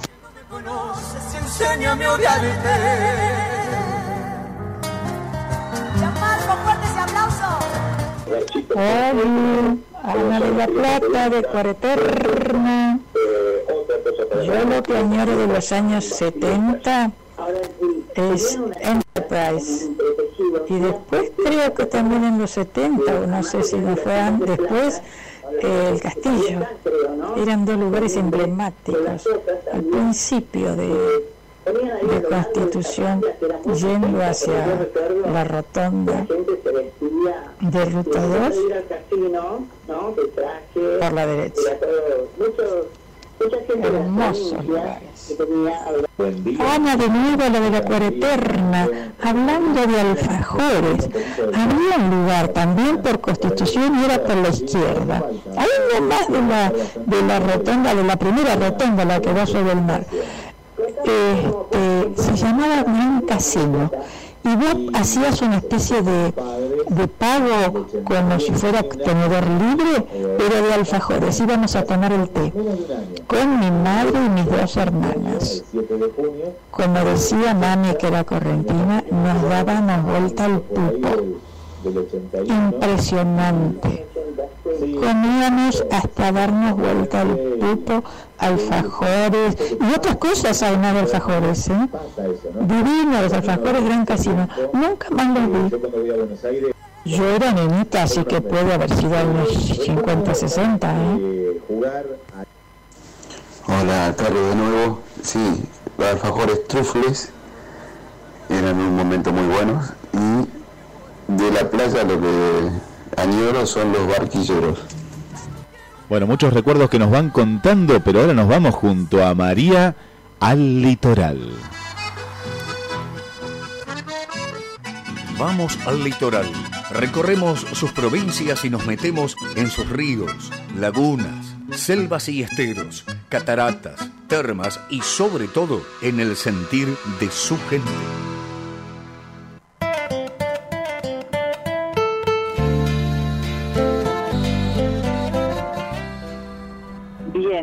Gracias, gracias a todos los que se comunican, a todos los llamados. Va a haber un premio para esta gente que es que nos presta la oreja todos los domingos, ¿eh? pero es una sorpresa. Bien, vamos a ir al litoral, vamos a ser breve porque tenemos muchas notas pendientes, el homenaje a Mar del Plata, por supuesto, así que vamos a ir con un grande, nada más que la música, que si bien no es ni correntino ni litoraleño, nació en la provincia de Buenos Aires, pero se abrazó al chamamé, a esta música, nos representó dignamente o nos representa en el mundo, hoy afincado en Francia, hace muchísimos años. Una manera muy especial de ejecutar el chamamé y llevarlos a ustedes a imaginarse ese hermosísimo litoral. Alma Guaraní, Raulito Barbosa.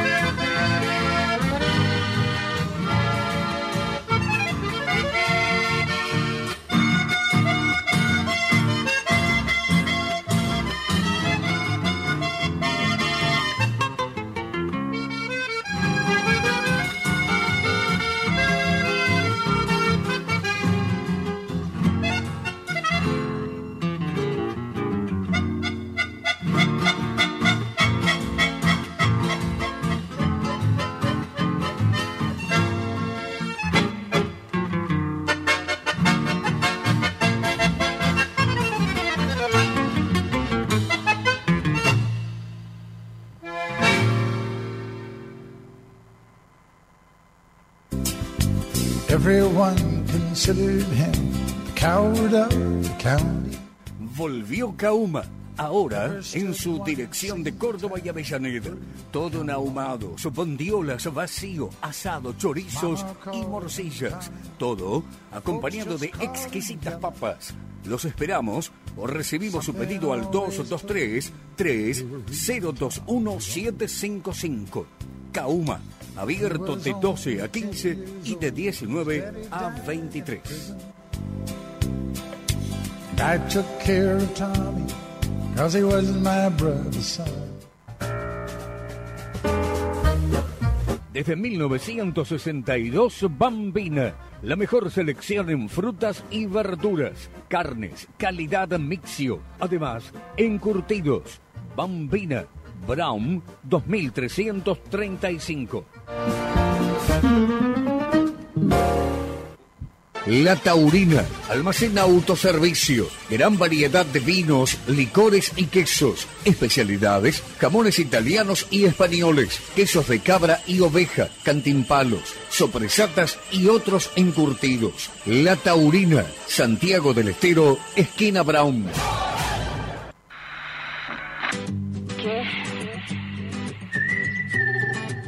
Cadonna, tienda virtual de calzados femeninos. Las zapas de cueros más lindas de Mardel.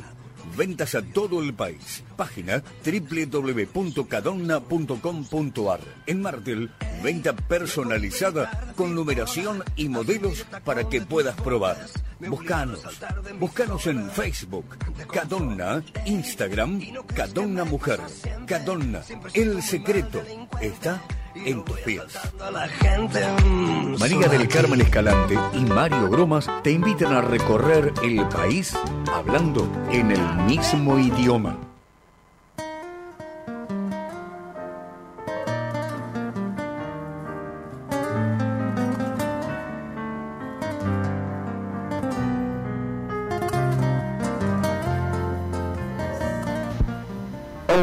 María del Carmen, buen día. Hola Mario, ¿cómo están? Hola Gigi. Sí, aquí estamos acompañando en el mismo idioma mi programa favorito para viajar y para recordar, para escuchar linda música.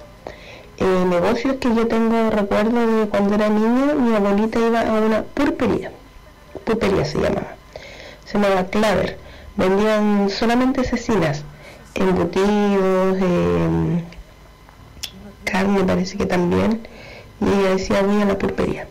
Pero ese negocio después con el tiempo cerró y era un negocio muy muy grande, eh, atendido por varias personas con delantales blancos y en realidad vendían cosas muy muy ricas. Parecido también a lo que venden ahí en Cauma, que, que mencionan ustedes. Así que la pulpería era la que estaba de antes. Y otro negocio es una una pastelería que se llama San Camilo.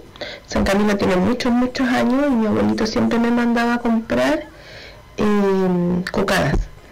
Cocadas y en la noche tomábamos cocadas con leche. Ese, ese recuerdo maravilloso de comer cocadas y tomar leche me viene siempre a la mente y cuando estoy así como un poquito triste, un poquito bajoneada, eh, como cocadas que son tan dulces y tan ricas con lechecita y es súper rico un recuerdo muy grato que tengo desde mi, desde mi infancia. Y afortunadamente la, la, pastelería San Camilo todavía hay varias en, en varias comunas de, de, Santiago y en algunas regiones de Chile. Pero tienen muchos años y es muy bonita. Les mando un abrazo grande que tengan un maravilloso día y gracias por este lindo programa. Besitos, vamos Chile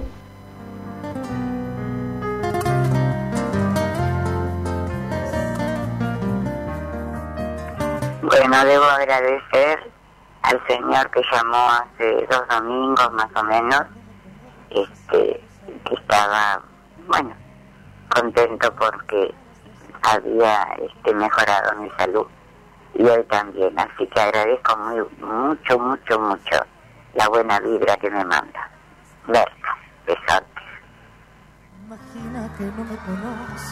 Esperamos tus mensajes hasta las 11 de la mañana al 223-539-5039 y al 628 33 56. Desde el estudio central de la red Mar del Plata, volvemos al estudio junto a María y Mario en el mismo idioma.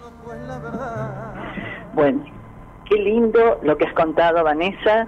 Y me hiciste acordar de un, negocio que ya no está en Mar del Plata, que se llamaba la Pastelería Montserrat, que estaba por San Martín, y que las cosas exquisitas que se hacían ahí, eh, desde las cocadas, los huevos quimbo, los borrachitos, eh, y me hiciste acordar porque las cocadas era una de las facturas preferidas de mi papá, que ayer hubiera cumplido años. Así que todos esos recuerdos están permanentes en nuestra memoria. Me acuerdo de un, de un lugar tradicional que estaba en la calle San Luis, aquí. Si yo hablo de Pedro Cambiazo, hablo de la reforma. Ay, sí. El jamón crudo, la reforma era infaltable. Y ahí concurrían em, comerciantes, políticos, todo se concentraba en la reforma. Porque era lo de Pedro Cambiazo, yo conocí al hijo, eh, también Pedro Cambiazo, hijo, lo conocí, eh, nos dejó muy joven, pero eh, realmente fue un lugar donde pasó media Mar del Plata, pasó por la reforma. Y el puchero de ambos mundos. También, ni hablar. Cosas de Mar del Plata. Esta Mar del Plata que el día 10 de febrero va a cumplir años, fue fundada un 10 de febrero de 1874 por Patricio Peralta Ramos en una estancia de su propiedad, sobre la base de la segunda de las tres extintas misiones jesuíticas de La Pampa, fundadas en la segunda mitad del siglo XVIII, denominada Nuestra Señora del Pilar de Puelche, que más tarde recibió el nombre de Puerto de la Laguna de los Padres. Ahí está como testimonio esa hermosa eh, capilla ¿no? de Sierra de los Padres que ha sido reciclada, que está muy bien cuidada ahora. Los primeros pobladores que ocupan la zona donde hoy se levanta la ciudad de Mar del Plata fue anteriormente conocida, Mario, como nombre de Costa Galana, Lobería Chica, eh, Rincón Vulcano y Puerto de Lobos, entre otros nombres. Fueron las tribus eh, originarias, los indios llamados Pampas, cuyo modo de vida se basaba en la caza de los animales y en la recolección de frutos que obtenían durante sus desplazamientos por la región. Esta Mar del Plata, que tiene muchos nombres en su haber, en su fundación, desde su fundador, Patricio Peralta Ramos, don Pedro Luro, eh, bueno, muchísimos más, ¿no? Vamos a presentar una nota que fue hecha hace mucho tiempo atrás en el Museo Emilio Mitre, y aparte de presentar esta nota es un homenaje a una queridísima amiga que nos dejó hace unos años ya, la doctora Lidia Betar, una entrañable amiga realmente. Ella hizo muchísimo por Mar del Plata, no siendo originaria de acá, ponía, hacía todos los años su fiesta del recuerdo, que era una manera de revivir esa Mar del Plata de antaño, ¿no? Y ella creó eh, la comisión de apoyo al Museo Roberto Barili en el- la Villa Emilio Mitre, en la Madrid Mateu, eh, donde la hemos visto en su auto particular llevar material para el mantenimiento, llevar bolsa de cemento, de cal, lo que hiciera falta, ahí estaba Lidia para apoyar y después con fiestas, eh, recordar las fiestas de recuerdo famosas. Pero vamos a la nota, ¿qué te parece? Que, que hicieras vos con ella. Mar del Plata es una ciudad preciosa, yo digo que se recuesta sobre el Atlántico. Hoy es una ciudad pujante con un abanico de infinitas posibilidades, pero esto tuvo su inicio, tuvo su fundación. Personas muy visionarios apostaron a esta ciudad y realmente estar acá, en este parque Emilio Mitre, con este Museo Barili, es una belleza. Acá se atesoran muchas cosas. Por eso nos va a contar cosas que atesora históricamente. Estamos con la presidenta de Amigos del Museo, la doctora Lidia Betar. Una luchadora incansable, una gran persona. Buenas tardes, Lidia. Bueno, muy amable. Yo digo que a mí me, me pone muy feliz que pasen estas cosas. Adoro la ciudad y cuando uno va por el mundo, la ve desde afuera, la ve a, distancia y nos damos cuenta que esta ciudad, sin hacer demasiada publicidad, pero sentimos que es la ciudad más bella del mundo, recostada ya no sobre un mar, sobre un océano. Entonces, ese océano que es cambiante, que se mete dentro nuestro día a día y que ese día a día, cuando los marplatenses los vemos, nos nutre para empezar un mejor día. Yo digo que la calidad de vida de esta ciudad es algo muy especial y la gente es muy especial porque está acostumbrada a esa población ambulante, permanente, que viene y que va y que son millones durante el verano.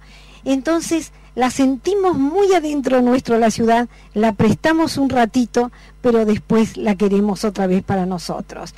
Pero esto que es el Museo Histórico, que atesora toda la historia, es un archivo Museo Histórico Municipal Don Roberto T.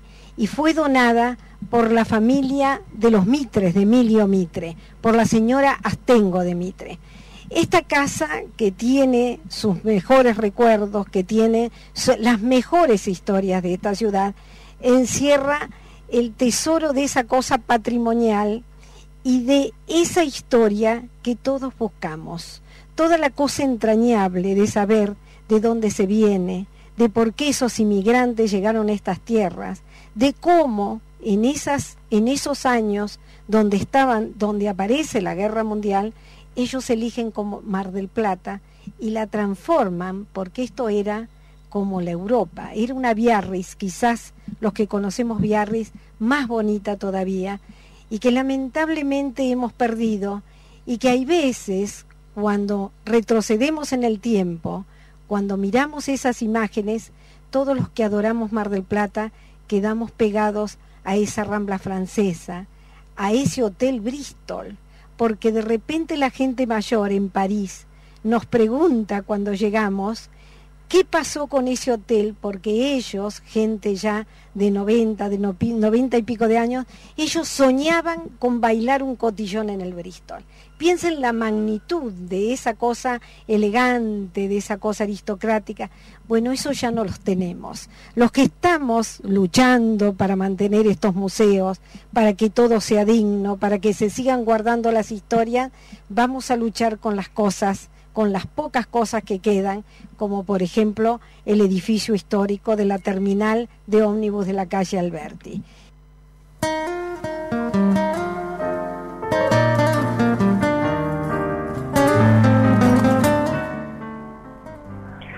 hermoso, hermoso escuchar a Lidia Betar, recordarla por todo lo que hizo, por todo lo que trabajó por, por Mar del Plata, por el, por el museo, y representándola afuera, porque ella trabajó mucho en España, con eh, ella era una odontóloga espectacular, una doctora pero fantástica, y fue a atender también en, en España eh, a dar charlas, a dar clases, realmente una mujer que tenía todo, realmente. Eh, una, y aparte, la, amistad, cómo se brindaba como amiga, realmente eh, fantástico. Una querida amiga, permanente. una queridísima amiga. Eh, vos sabés que yo estaba eh, comentando recién, hablamos que Mar del Plata debe ser una de las pocas ciudades de la Argentina fundada por eh, personas nacidas en, nacidas en el país porque la mayoría, Corrientes, Salta, Córdoba, Jujuy, eh, Tucumán, fueron fundadas por eh, españoles, ¿no es cierto?, que se tenían que fundar ciudades para abrir un poco el panorama de todo lo que era el litoral, la ruta, la ruta de todo el comercialmente, ¿no? Sé que debe ser una de las pocas de las pocas ciudades. Vamos a hacer después un raconto de cuáles son las que fueron fundadas por, por eh, nativos. la segunda parte de este bloque tiene que ver con alguien emblemático de que lo, seguimos extrañando, porque lo conocimos, porque tuvimos eh, el honor, podemos decir, de ingresar a su casa. Su casa era un bastión prácticamente inexpugnable. El casco era difícil entender que era el casco de la estancia de Santa Celina, realmente fantástico. Willy Peralta Ramos lo recordamos permanentemente y hacía referencia en esta parte que presentamos a, lo que es eh, el tema urbanístico de Mar del Plata. ¿Lo recordamos?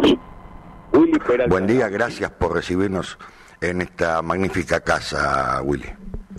Bueno, eh, yo agradezco eh, desde ya la visita de ustedes, este trascendente y con la amiga Lidia Betar, un personaje incorporado a la historia de Mar del Plata. Si no existiera habría que inventarla, cosa que no es fácil.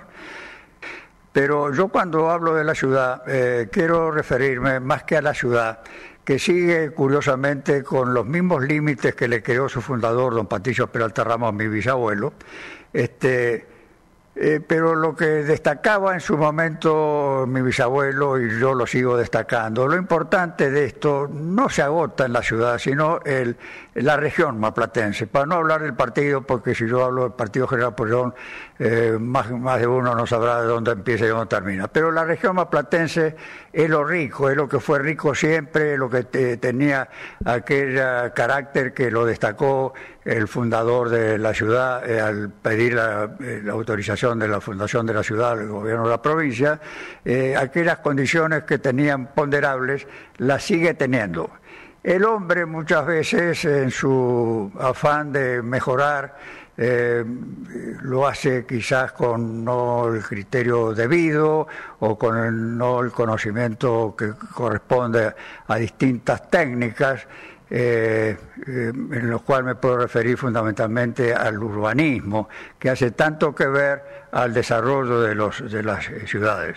Una ciudad que empieza diciendo que para don Patillo ya era importante y ya estaban justificadas eh, las condiciones para fundarla, porque tenía, como dice eh, la señora Betar, este, eh, escuelas, tenía botica, juez de paz, en fin, tenía una eh, población ya que eh, hacía justificar eh, la fundación de la ciudad. Y no se equivocó, porque eso estamos hablando del año 1874, se aprueba la fundación el 10 de febrero, y a fin del siglo XIX, principio del XX, Mar del Plata era conocida y ponderada en Europa. quizás en ese momento tendría una jerarquía que hoy no tiene, pero este y empezó así, es decir, eh, Mar del Plata eh, nació grande y nació grande no por influencia de toda esta ponderación que puede ser hoy en día en función del marketing y tantas estas cosas que se hacen hoy en día, sino porque tenía condiciones naturales.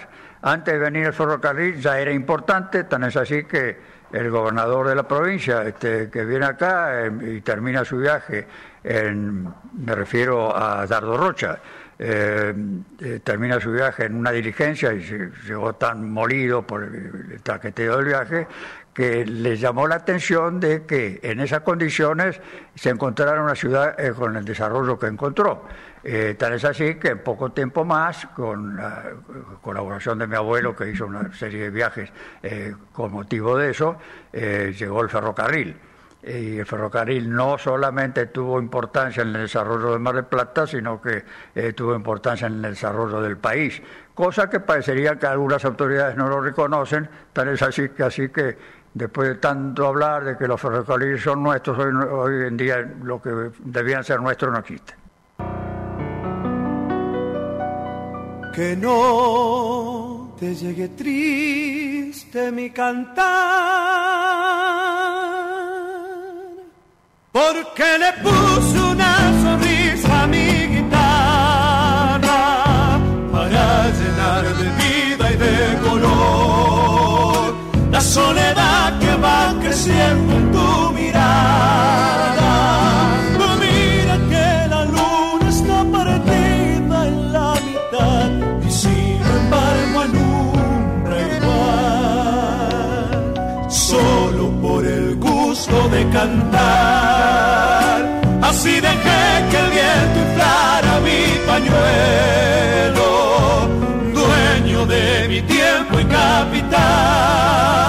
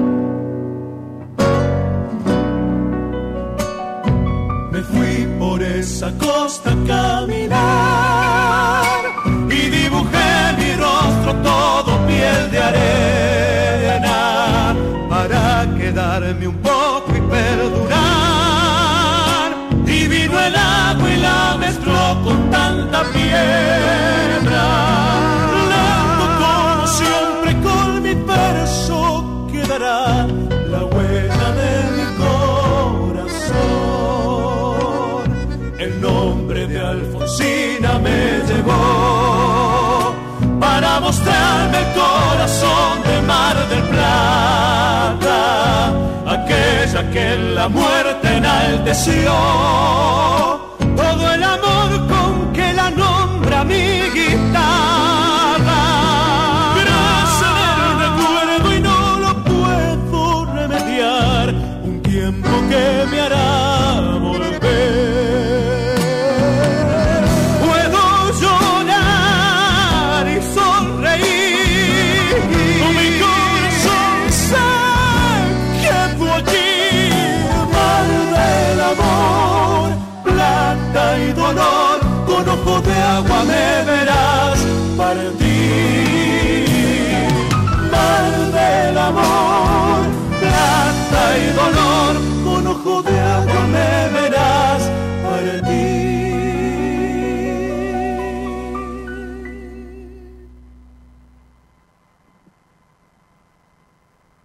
María del Carmen Escalante y Mario Bromas te invitan a recorrer el país hablando en el mismo idioma.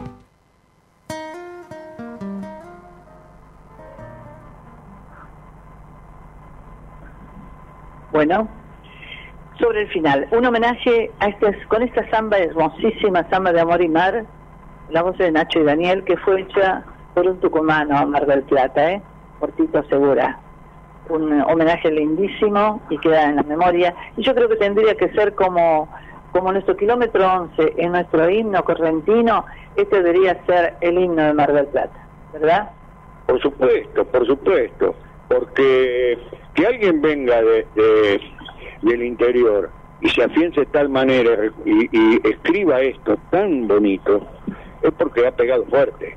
Mar del Plata pega fuerte, le llega a la gente, por eso eh, incluso ha venido todo el país. Hoy, por supuesto, hablamos del 30% de ocupación, del 40, del 25, cifras dispares, pero ¿por qué? Por esta pandemia. Pero si no, sabemos que en esta época Mar del Plata vive su momento de esplendor. Así es. Y bueno, vamos a recordar aquellos eh, notables, ¿no? Eh, hablamos de Guillermo Vilas, eh, de eh, Piazzolla, Astor Piazzolla, que revolucionó el tango, ¿no? Eh, guste o no, pero lo revolucionó, ¿sí? Por supuesto, hay, hay muchos, muchos notables en, la- en el deporte, en, en, en todo tipo de actividad, la música también. Eh, anoche estaba escuchando en un programa de, de la, de la red, eh, donde Alejandro Apo hacía referencia a Sanjurjo, un músico excepcional también, eh, como le dicen comúnmente en el ambiente, el turco Sanjurjo. Eh, dejó, hay mucho, mucho material eh, eh, notable. Por eso cuando decimos, cuando decíamos hace 15 días, dos programas atrás, de cambiarle el nombre a la Avenida Colón por Diego Armando No. Maradona, eh, se olvidaron de Guillermo Vila, se olvidaron de Astor Piazzolla, se olvidan de un montón de, de- de notables de Mar del Plata que que hicieron muchísimo, porque Guillermo Vilas es no es marplatense de nacimiento. Por nació en, en, en Buenos Aires, pero prácticamente a los poquitos días volvieron a la ciudad, porque el escribano Vilas, eh, un notable escribano de la ciudad. Entonces, bueno, Y hay una persona que, un estudioso de Mar del Plata, que es el arquitecto Cova, que ha escrito libros inclusive, y Mar del Plata es mucho más del Torreón, mucho más de, de cosas emblemáticas que se están cayendo a pedazos como el Chateau Frontenac, que quieren que lo pongan en valor, como mm, lugares así que van quedando, ¿no? Es eh, representante de una bella época, hablamos del Museo Ortiz Basualdo, de la Villa Victoria Ocampo, del Museo Emilio Mitre, hablamos de tantos lugares que, que deberían preservarse muchísimo, no hacer edificaciones que yo personalmente, el Museo del Mar, me parece una cosa estéticamente fea. Eh, y Berta hizo mención a algo que fue en los años 60, 70, fue parte de esa elite eh, que venía a Mar del Plata, que fue el Ocean Club, donde mi abuelo fue mozo, un, un tío famoso en el restaurante del Ocean Club. Realmente un lugar, Un lugar- eh, era tradicional en Mar del Plata. precioso que se veía preservado, que fue la Galería Bristol acá, ¿no? Que tenía eh, frescos pintados en el techo. Yo me acordaba, bueno, por ejemplo, Buenos Aires, la Galería Pacífico, que la preservó, porque esas cosas, representantes de una época donde Europa pisaba fuerte la influencia, no se deben eliminar, es parte de nuestra historia. Fueron de los primeros negociados que hubo en materia inmobiliaria. Claro. porque era más importante armar ese, el Bristol Center, donde hay parte que está inconclusa, que no se terminó, donde cada lugar donde querés tocar, porque lo dijo una vez eh, siendo intendente Elio Aprile, cada lugar donde vos te metías a indagar era un juicio que había, no. sí, era un desastre. Entonces, bueno, eh, era, era más negocio, el negocio inmobiliario prevaleció, como fue la, la, la la eliminación en su momento, la suspensión de un plan regulador que no permitía edificios de más de ocho pisos sobre la Avenida Colón, pero apareció en 24 horas, se suspendió, se metieron los planos del eh, Cosmos allá en Sarmiento y Colón, del edificio Cosmos, con 30 pisos, no sé, 35. Y luego se puso otra vez en vigencia el plan regulador, pero para eso ya se había sentado jurisprudencia, o sea que todos con el antecedente del Cosmos se tenían que aprobar todos los edificios. Así pasó todo. El gran negocio inmobiliario de la década del 60 dio paso a, a una modernización, entre comillas, donde destruyó parte de esa arquitectura hermosa a la que hacía referencia Lidia. Claro, bien europea, ¿no? La rambla francesa. Preciosa. Bueno, gracias a todos los llamados nuevamente, van a ser recompensados. A Guillermo le decimos gracias. A lo mejor está ahí todavía. Sí, sí, a- a- a- acá estoy, María Mario, es- escuchando. Bueno, y estas postales eh, que, que nos quedan en el recuerdo y como mensaje eh, final, ¿no? A todo lo que ustedes contaban, lo que nos queda cuidarlo, ¿no? Cuidar eh, todo, todo eso poquito, pero lo que tenemos es nuestro, ¿no? Como marplatenses o como, como formamos parte ¿no? de, de- de la vida de esta hermosa ciudad. Y les quería contar algo rapidito, que le mandamos un saludo a Patricia, que mm, va a haber un encuentro, eh, este aniversario de Mar del Plata, una tarde en la Villa Mitre, vivió una experiencia exclusiva, un encuentro con la memoria e identidad a través de la indumentaria original de quienes vivieron en Mar del Plata. Esto se va a realizar, María Mario, amigas y amigos, este miércoles 10 de febrero a las 18 horas. Eh, hay un valor de una entrada, pero les doy un teléfono para que se comuniquen al 0223 495 1200, que es el teléfono de la Villa Mitre en la Madrid 3870 y todo lo, lo recaudado es para poner en valor a este hermoso, hermoso lugar que tenemos aquí en Mar del Plata, que es la Villa Mitre, María. Me imagino que te referías a Patricia Suárez. Eh, así es, sí, a Patricia Suárez. Fue compañera nuestra de radio también. Fue muy muy amiga de Lidia Betar. Y Colaboradora directa de Colaboradora Lidia. directa. Me, me alegra que recogió el guante que dejó Lidia y todo el- lo que dejó, la impronta para seguir en esta... Que no se pierda esto, que no se pierda, realmente. Nos vamos. Nos vamos hasta el próximo domingo, ¿qué te parece? ¿Sí? Nos vamos. A ver, Guillermo, que vaya preparando algún ramito de flores, algo para... Claro, por el 14, el próximo domingo, el Día de los Enamorados. Ah, por eso, bueno, voy a preparar, voy a preparar, aunque no sé mucho de las fechas, pero eh, por ustedes voy a preparar algo, sí, sí. Sí, pero no es San Valentín.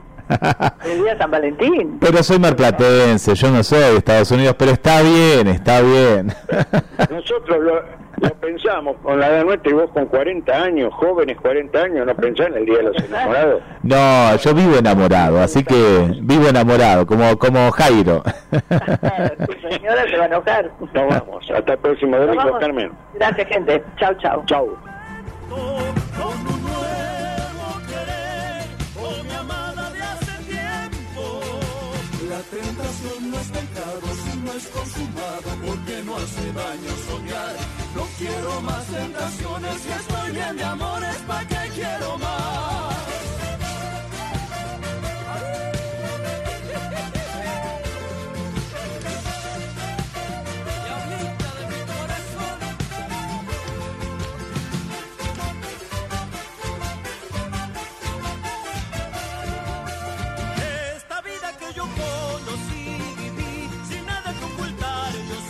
Así de una sola palabra no cambio por nada si la tentación viene a mí.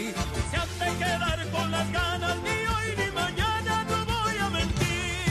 Ay, ay, ay, yo no sé si vivir este momento con un nuevo querer o mi amada de hace tiempo. La tentación no es pecado si no es consumado porque no hace daño quiero más tentaciones y estoy en de amores, ¿pa' qué quiero más?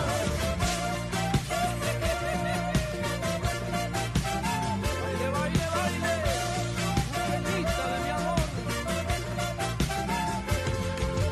La tentación no es pecado si no es consumado porque no hace daño soñar. No quiero más tentaciones y estoy bien de amores, ¿pa' qué quiero más? Caíste en la red, qué suerte tenés. Pues vas a saber lo que pasa en el mundo a través de la red. Estás en la red, oír lo que ves. Y ves lo que oís porque todo es más claro escuchando La pickup más elegida por los marplatenses, Ford Ranger, puede ser tuya con la mejor financiación y la tasación más alta del mercado de tu unidad usada. Comprobable. Ford Simone, la manera más fácil y segura de llegar a tu Ford 0 kilómetro. Consulta por otros catálogos. Te esperamos en nuestra única dirección de Avenida Constitución 7601 te cuidamos con todas las precauciones y protocolos vigentes. Visítanos y viví la mejor experiencia de compra. Los Gallegos Shopping tiene el plan perfecto para vos. Te esperamos con nuevas marcas y novedades. Llegaron Ona Size, Calzados Grabaña, Ecus, Ceremony y System. Además, ya podés disfrutar de los platos más ricos en nuestro patio de comidas y con tus compras estacionas gratis. Todos los días, el mejor plan. Los Gallegos Shopping. Siempre volvés a lo que te hace bien. Aberturas Vidal. Máxima calidad en aberturas en aluminio y PVC. Informa que atendemos en horario de 8 a 17 horas y también por email a ventas arroba aluminiovidal.com.ar. Aberturas Vidal, tecnología pura al servicio de la construcción, con el respaldo de Tecnoperfiles, una empresa sustentable. Aberturas Vidal, apostando a la eficiencia energética. Moreno Esquina Chaco, teléfono 474-1493. Nuevo yogur bebible cremoso, parcialmente endulzado, en sachet de kilo de la Casiana, para un verano saludable. Próximamente en todas las sucursales de La Casiana. Dios, la casiana gustan más. Un sabor para no olvidar. La mejor manera de arrancar el 2021 con un Citroën C4 Cactus 0 kilómetro en Lefort. Te financiamos hasta 900 mil pesos a tasa fija o lo retirás por plan 120 cuotas con entrega pactada en cuota 3, 6, 9 o 12. Vení a Lefort a llevarte un Citroën C4 Cactus. Visita nuestro salón o ingresá a nuestras redes y un asesor comercial se contactará. Lefort, calidad y atención. Único concesionario oficial Citroën para Mar del Plata y Costa Atlántica. Lefort, Avenida Constitución y Rotonda Autovía, Mar del Plata. Fuerte ese aplauso. CGH es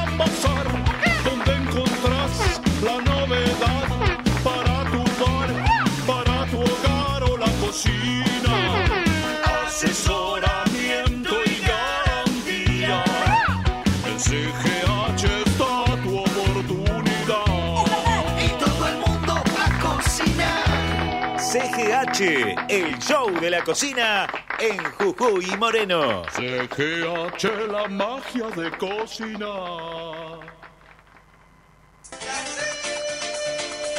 Para que viajes con absoluta tranquilidad, Servitaxi te informa que todas las medidas de prevención e higiene se han tomado. Cuídate, si tenés que salir, contá con nosotros. Servitaxi 494 1010 y ahora sumamos WhatsApp también al mismo 223 494 1010. Servitaxi, pagás con Visa Master o Mercado Pago.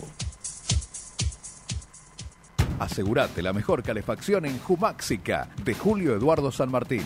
Importador directo de radiadores de acero, aluminio, suelo radiante, calderas, bombas y accesorios. En su nueva casa de Rioja, esquina Formosa. Contactanos al teléfono 223 6 53 51 50. Pasá y te asesoramos. Jumáxica, calor del bueno. Envíos a todo el país. Los trabajadores de edificios construyen su clínica. Suter IH avanza. Sé parte de esta gran familia. Afiliate. Juan Domingo Rodríguez, secretario general.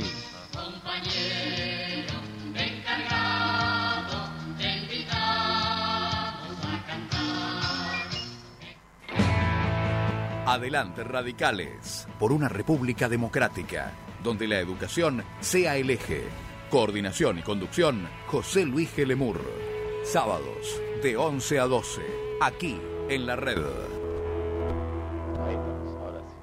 Alonso Chapadmalal Terrenos. Más de 45 años acompañando sueños. Financiación única en el mercado. Mínimo anticipo y cuotas fijas en pesos. Contactanos vía web en www.alonsochapadmalal.com.ar o en nuestras redes sociales. Alonso Chapadmalal Terrenos. Tu lugar entre el campo y el mar. La gente de Sanitarios Castelli informa que se encuentra abierto de 8 a 17 de lunes a viernes y sábados de 8 a 13 horas. También se podrán realizar consultas y solicitud de presupuesto al teléfono 472-7215. Tenés que comprar sanitarios. Sanitarios Castelli. Nada los tapa. El asado del verano y todos los cortes más económicos en Carnicerías El Mudo. Sí, con cuenta DNI del Banco Provincia tenés en tu compra un 30% de ahorro. Carnicerías El Mudo. Excelencia en carnes. Todos los medios de pago. Hay una cerca de tu casa. Delivery con Rappi. Tope de reintegro 500 pesos por semana por persona. Como cada año, en Casa Conforti te esperamos con mochilas y canoplas con personajes y lo último en fibras y lápices de colores, artículos para dibujo técnico, cuadernos y todo para la escuela y el universitario. También microscopios, telescopios y globos terráqueos. Casa Conforti, como siempre, en la tradicional esquina de Rivadavia y San Luis. Nuevas, Toyota Hilux y Toyota SW4. Líderes en patentamientos en Argentina en los últimos 15 años. Mayor tecnología, audio JBL, pantalla 8 pulgadas en todas las versiones, doble cabina, cambios en la suspensión, mejor confort de marcha y asistente para mantenimiento de carril. Nueva Hilux y SW4 2021 en Autosiglo. Concesionario oficial Toyota para Mar del Plata y zona. Service y repuestos genuinos. Toyota, plan de ahorro. Autosiglo, Avenida Constitución 7501. ¿Estás construyendo o remodelando? Acércate a Juan B. Justo Placas y Maderas. Banco Francés y Fabacart, 20% de reintegro y tres cuotas sin interés. Plan Ahora 12. Compra hoy y paga la primera cuota a los 90 días. Juan B. Justo Placas y Maderas. Compra online al teléfono WhatsApp 223 522 5402. Todo el año podés disfrutar de los sabores valcarceños. El original, el verdadero postre. Alfajores y delicias dulces. Te atiende por delivery al teléfono WhatsApp 156 15 30 04. En fábrica, La Prida 2148. De 10 a 13 horas y de 16 a 19. Domingos de 10 a 14. En Buenos Aires 1981. Miércoles a lunes de 11 a 19 horas. El original. Sabores valcarceños. En el Palacio de la Limpieza, si haces tus compras en su tienda virtual, conseguís grandes beneficios. Ahora, con cualquier compra online, tenés una bolsa ecológica de regalo. Ingresá a elpalaciodelalimpieza.com.ar. Es fácil, rápido y lo dejamos en tu domicilio. Mueblería Los Hermanos sigue con los mejores precios. Bajo mesada de 1.20 con dos puertas y tres cajones, 7.290 pesos. Cucheta con escalera, 4.800. Cama, una plaza con respaldo, 2.390. A la cena, dos puertas en roble o caoba, 2.500 pesos. Los esperamos en Avenida Juan B. Justo 3024, casi La Rioja. Teléfono 482 1636. WhatsApp 223 512-0126. Mueblería Los Hermanos.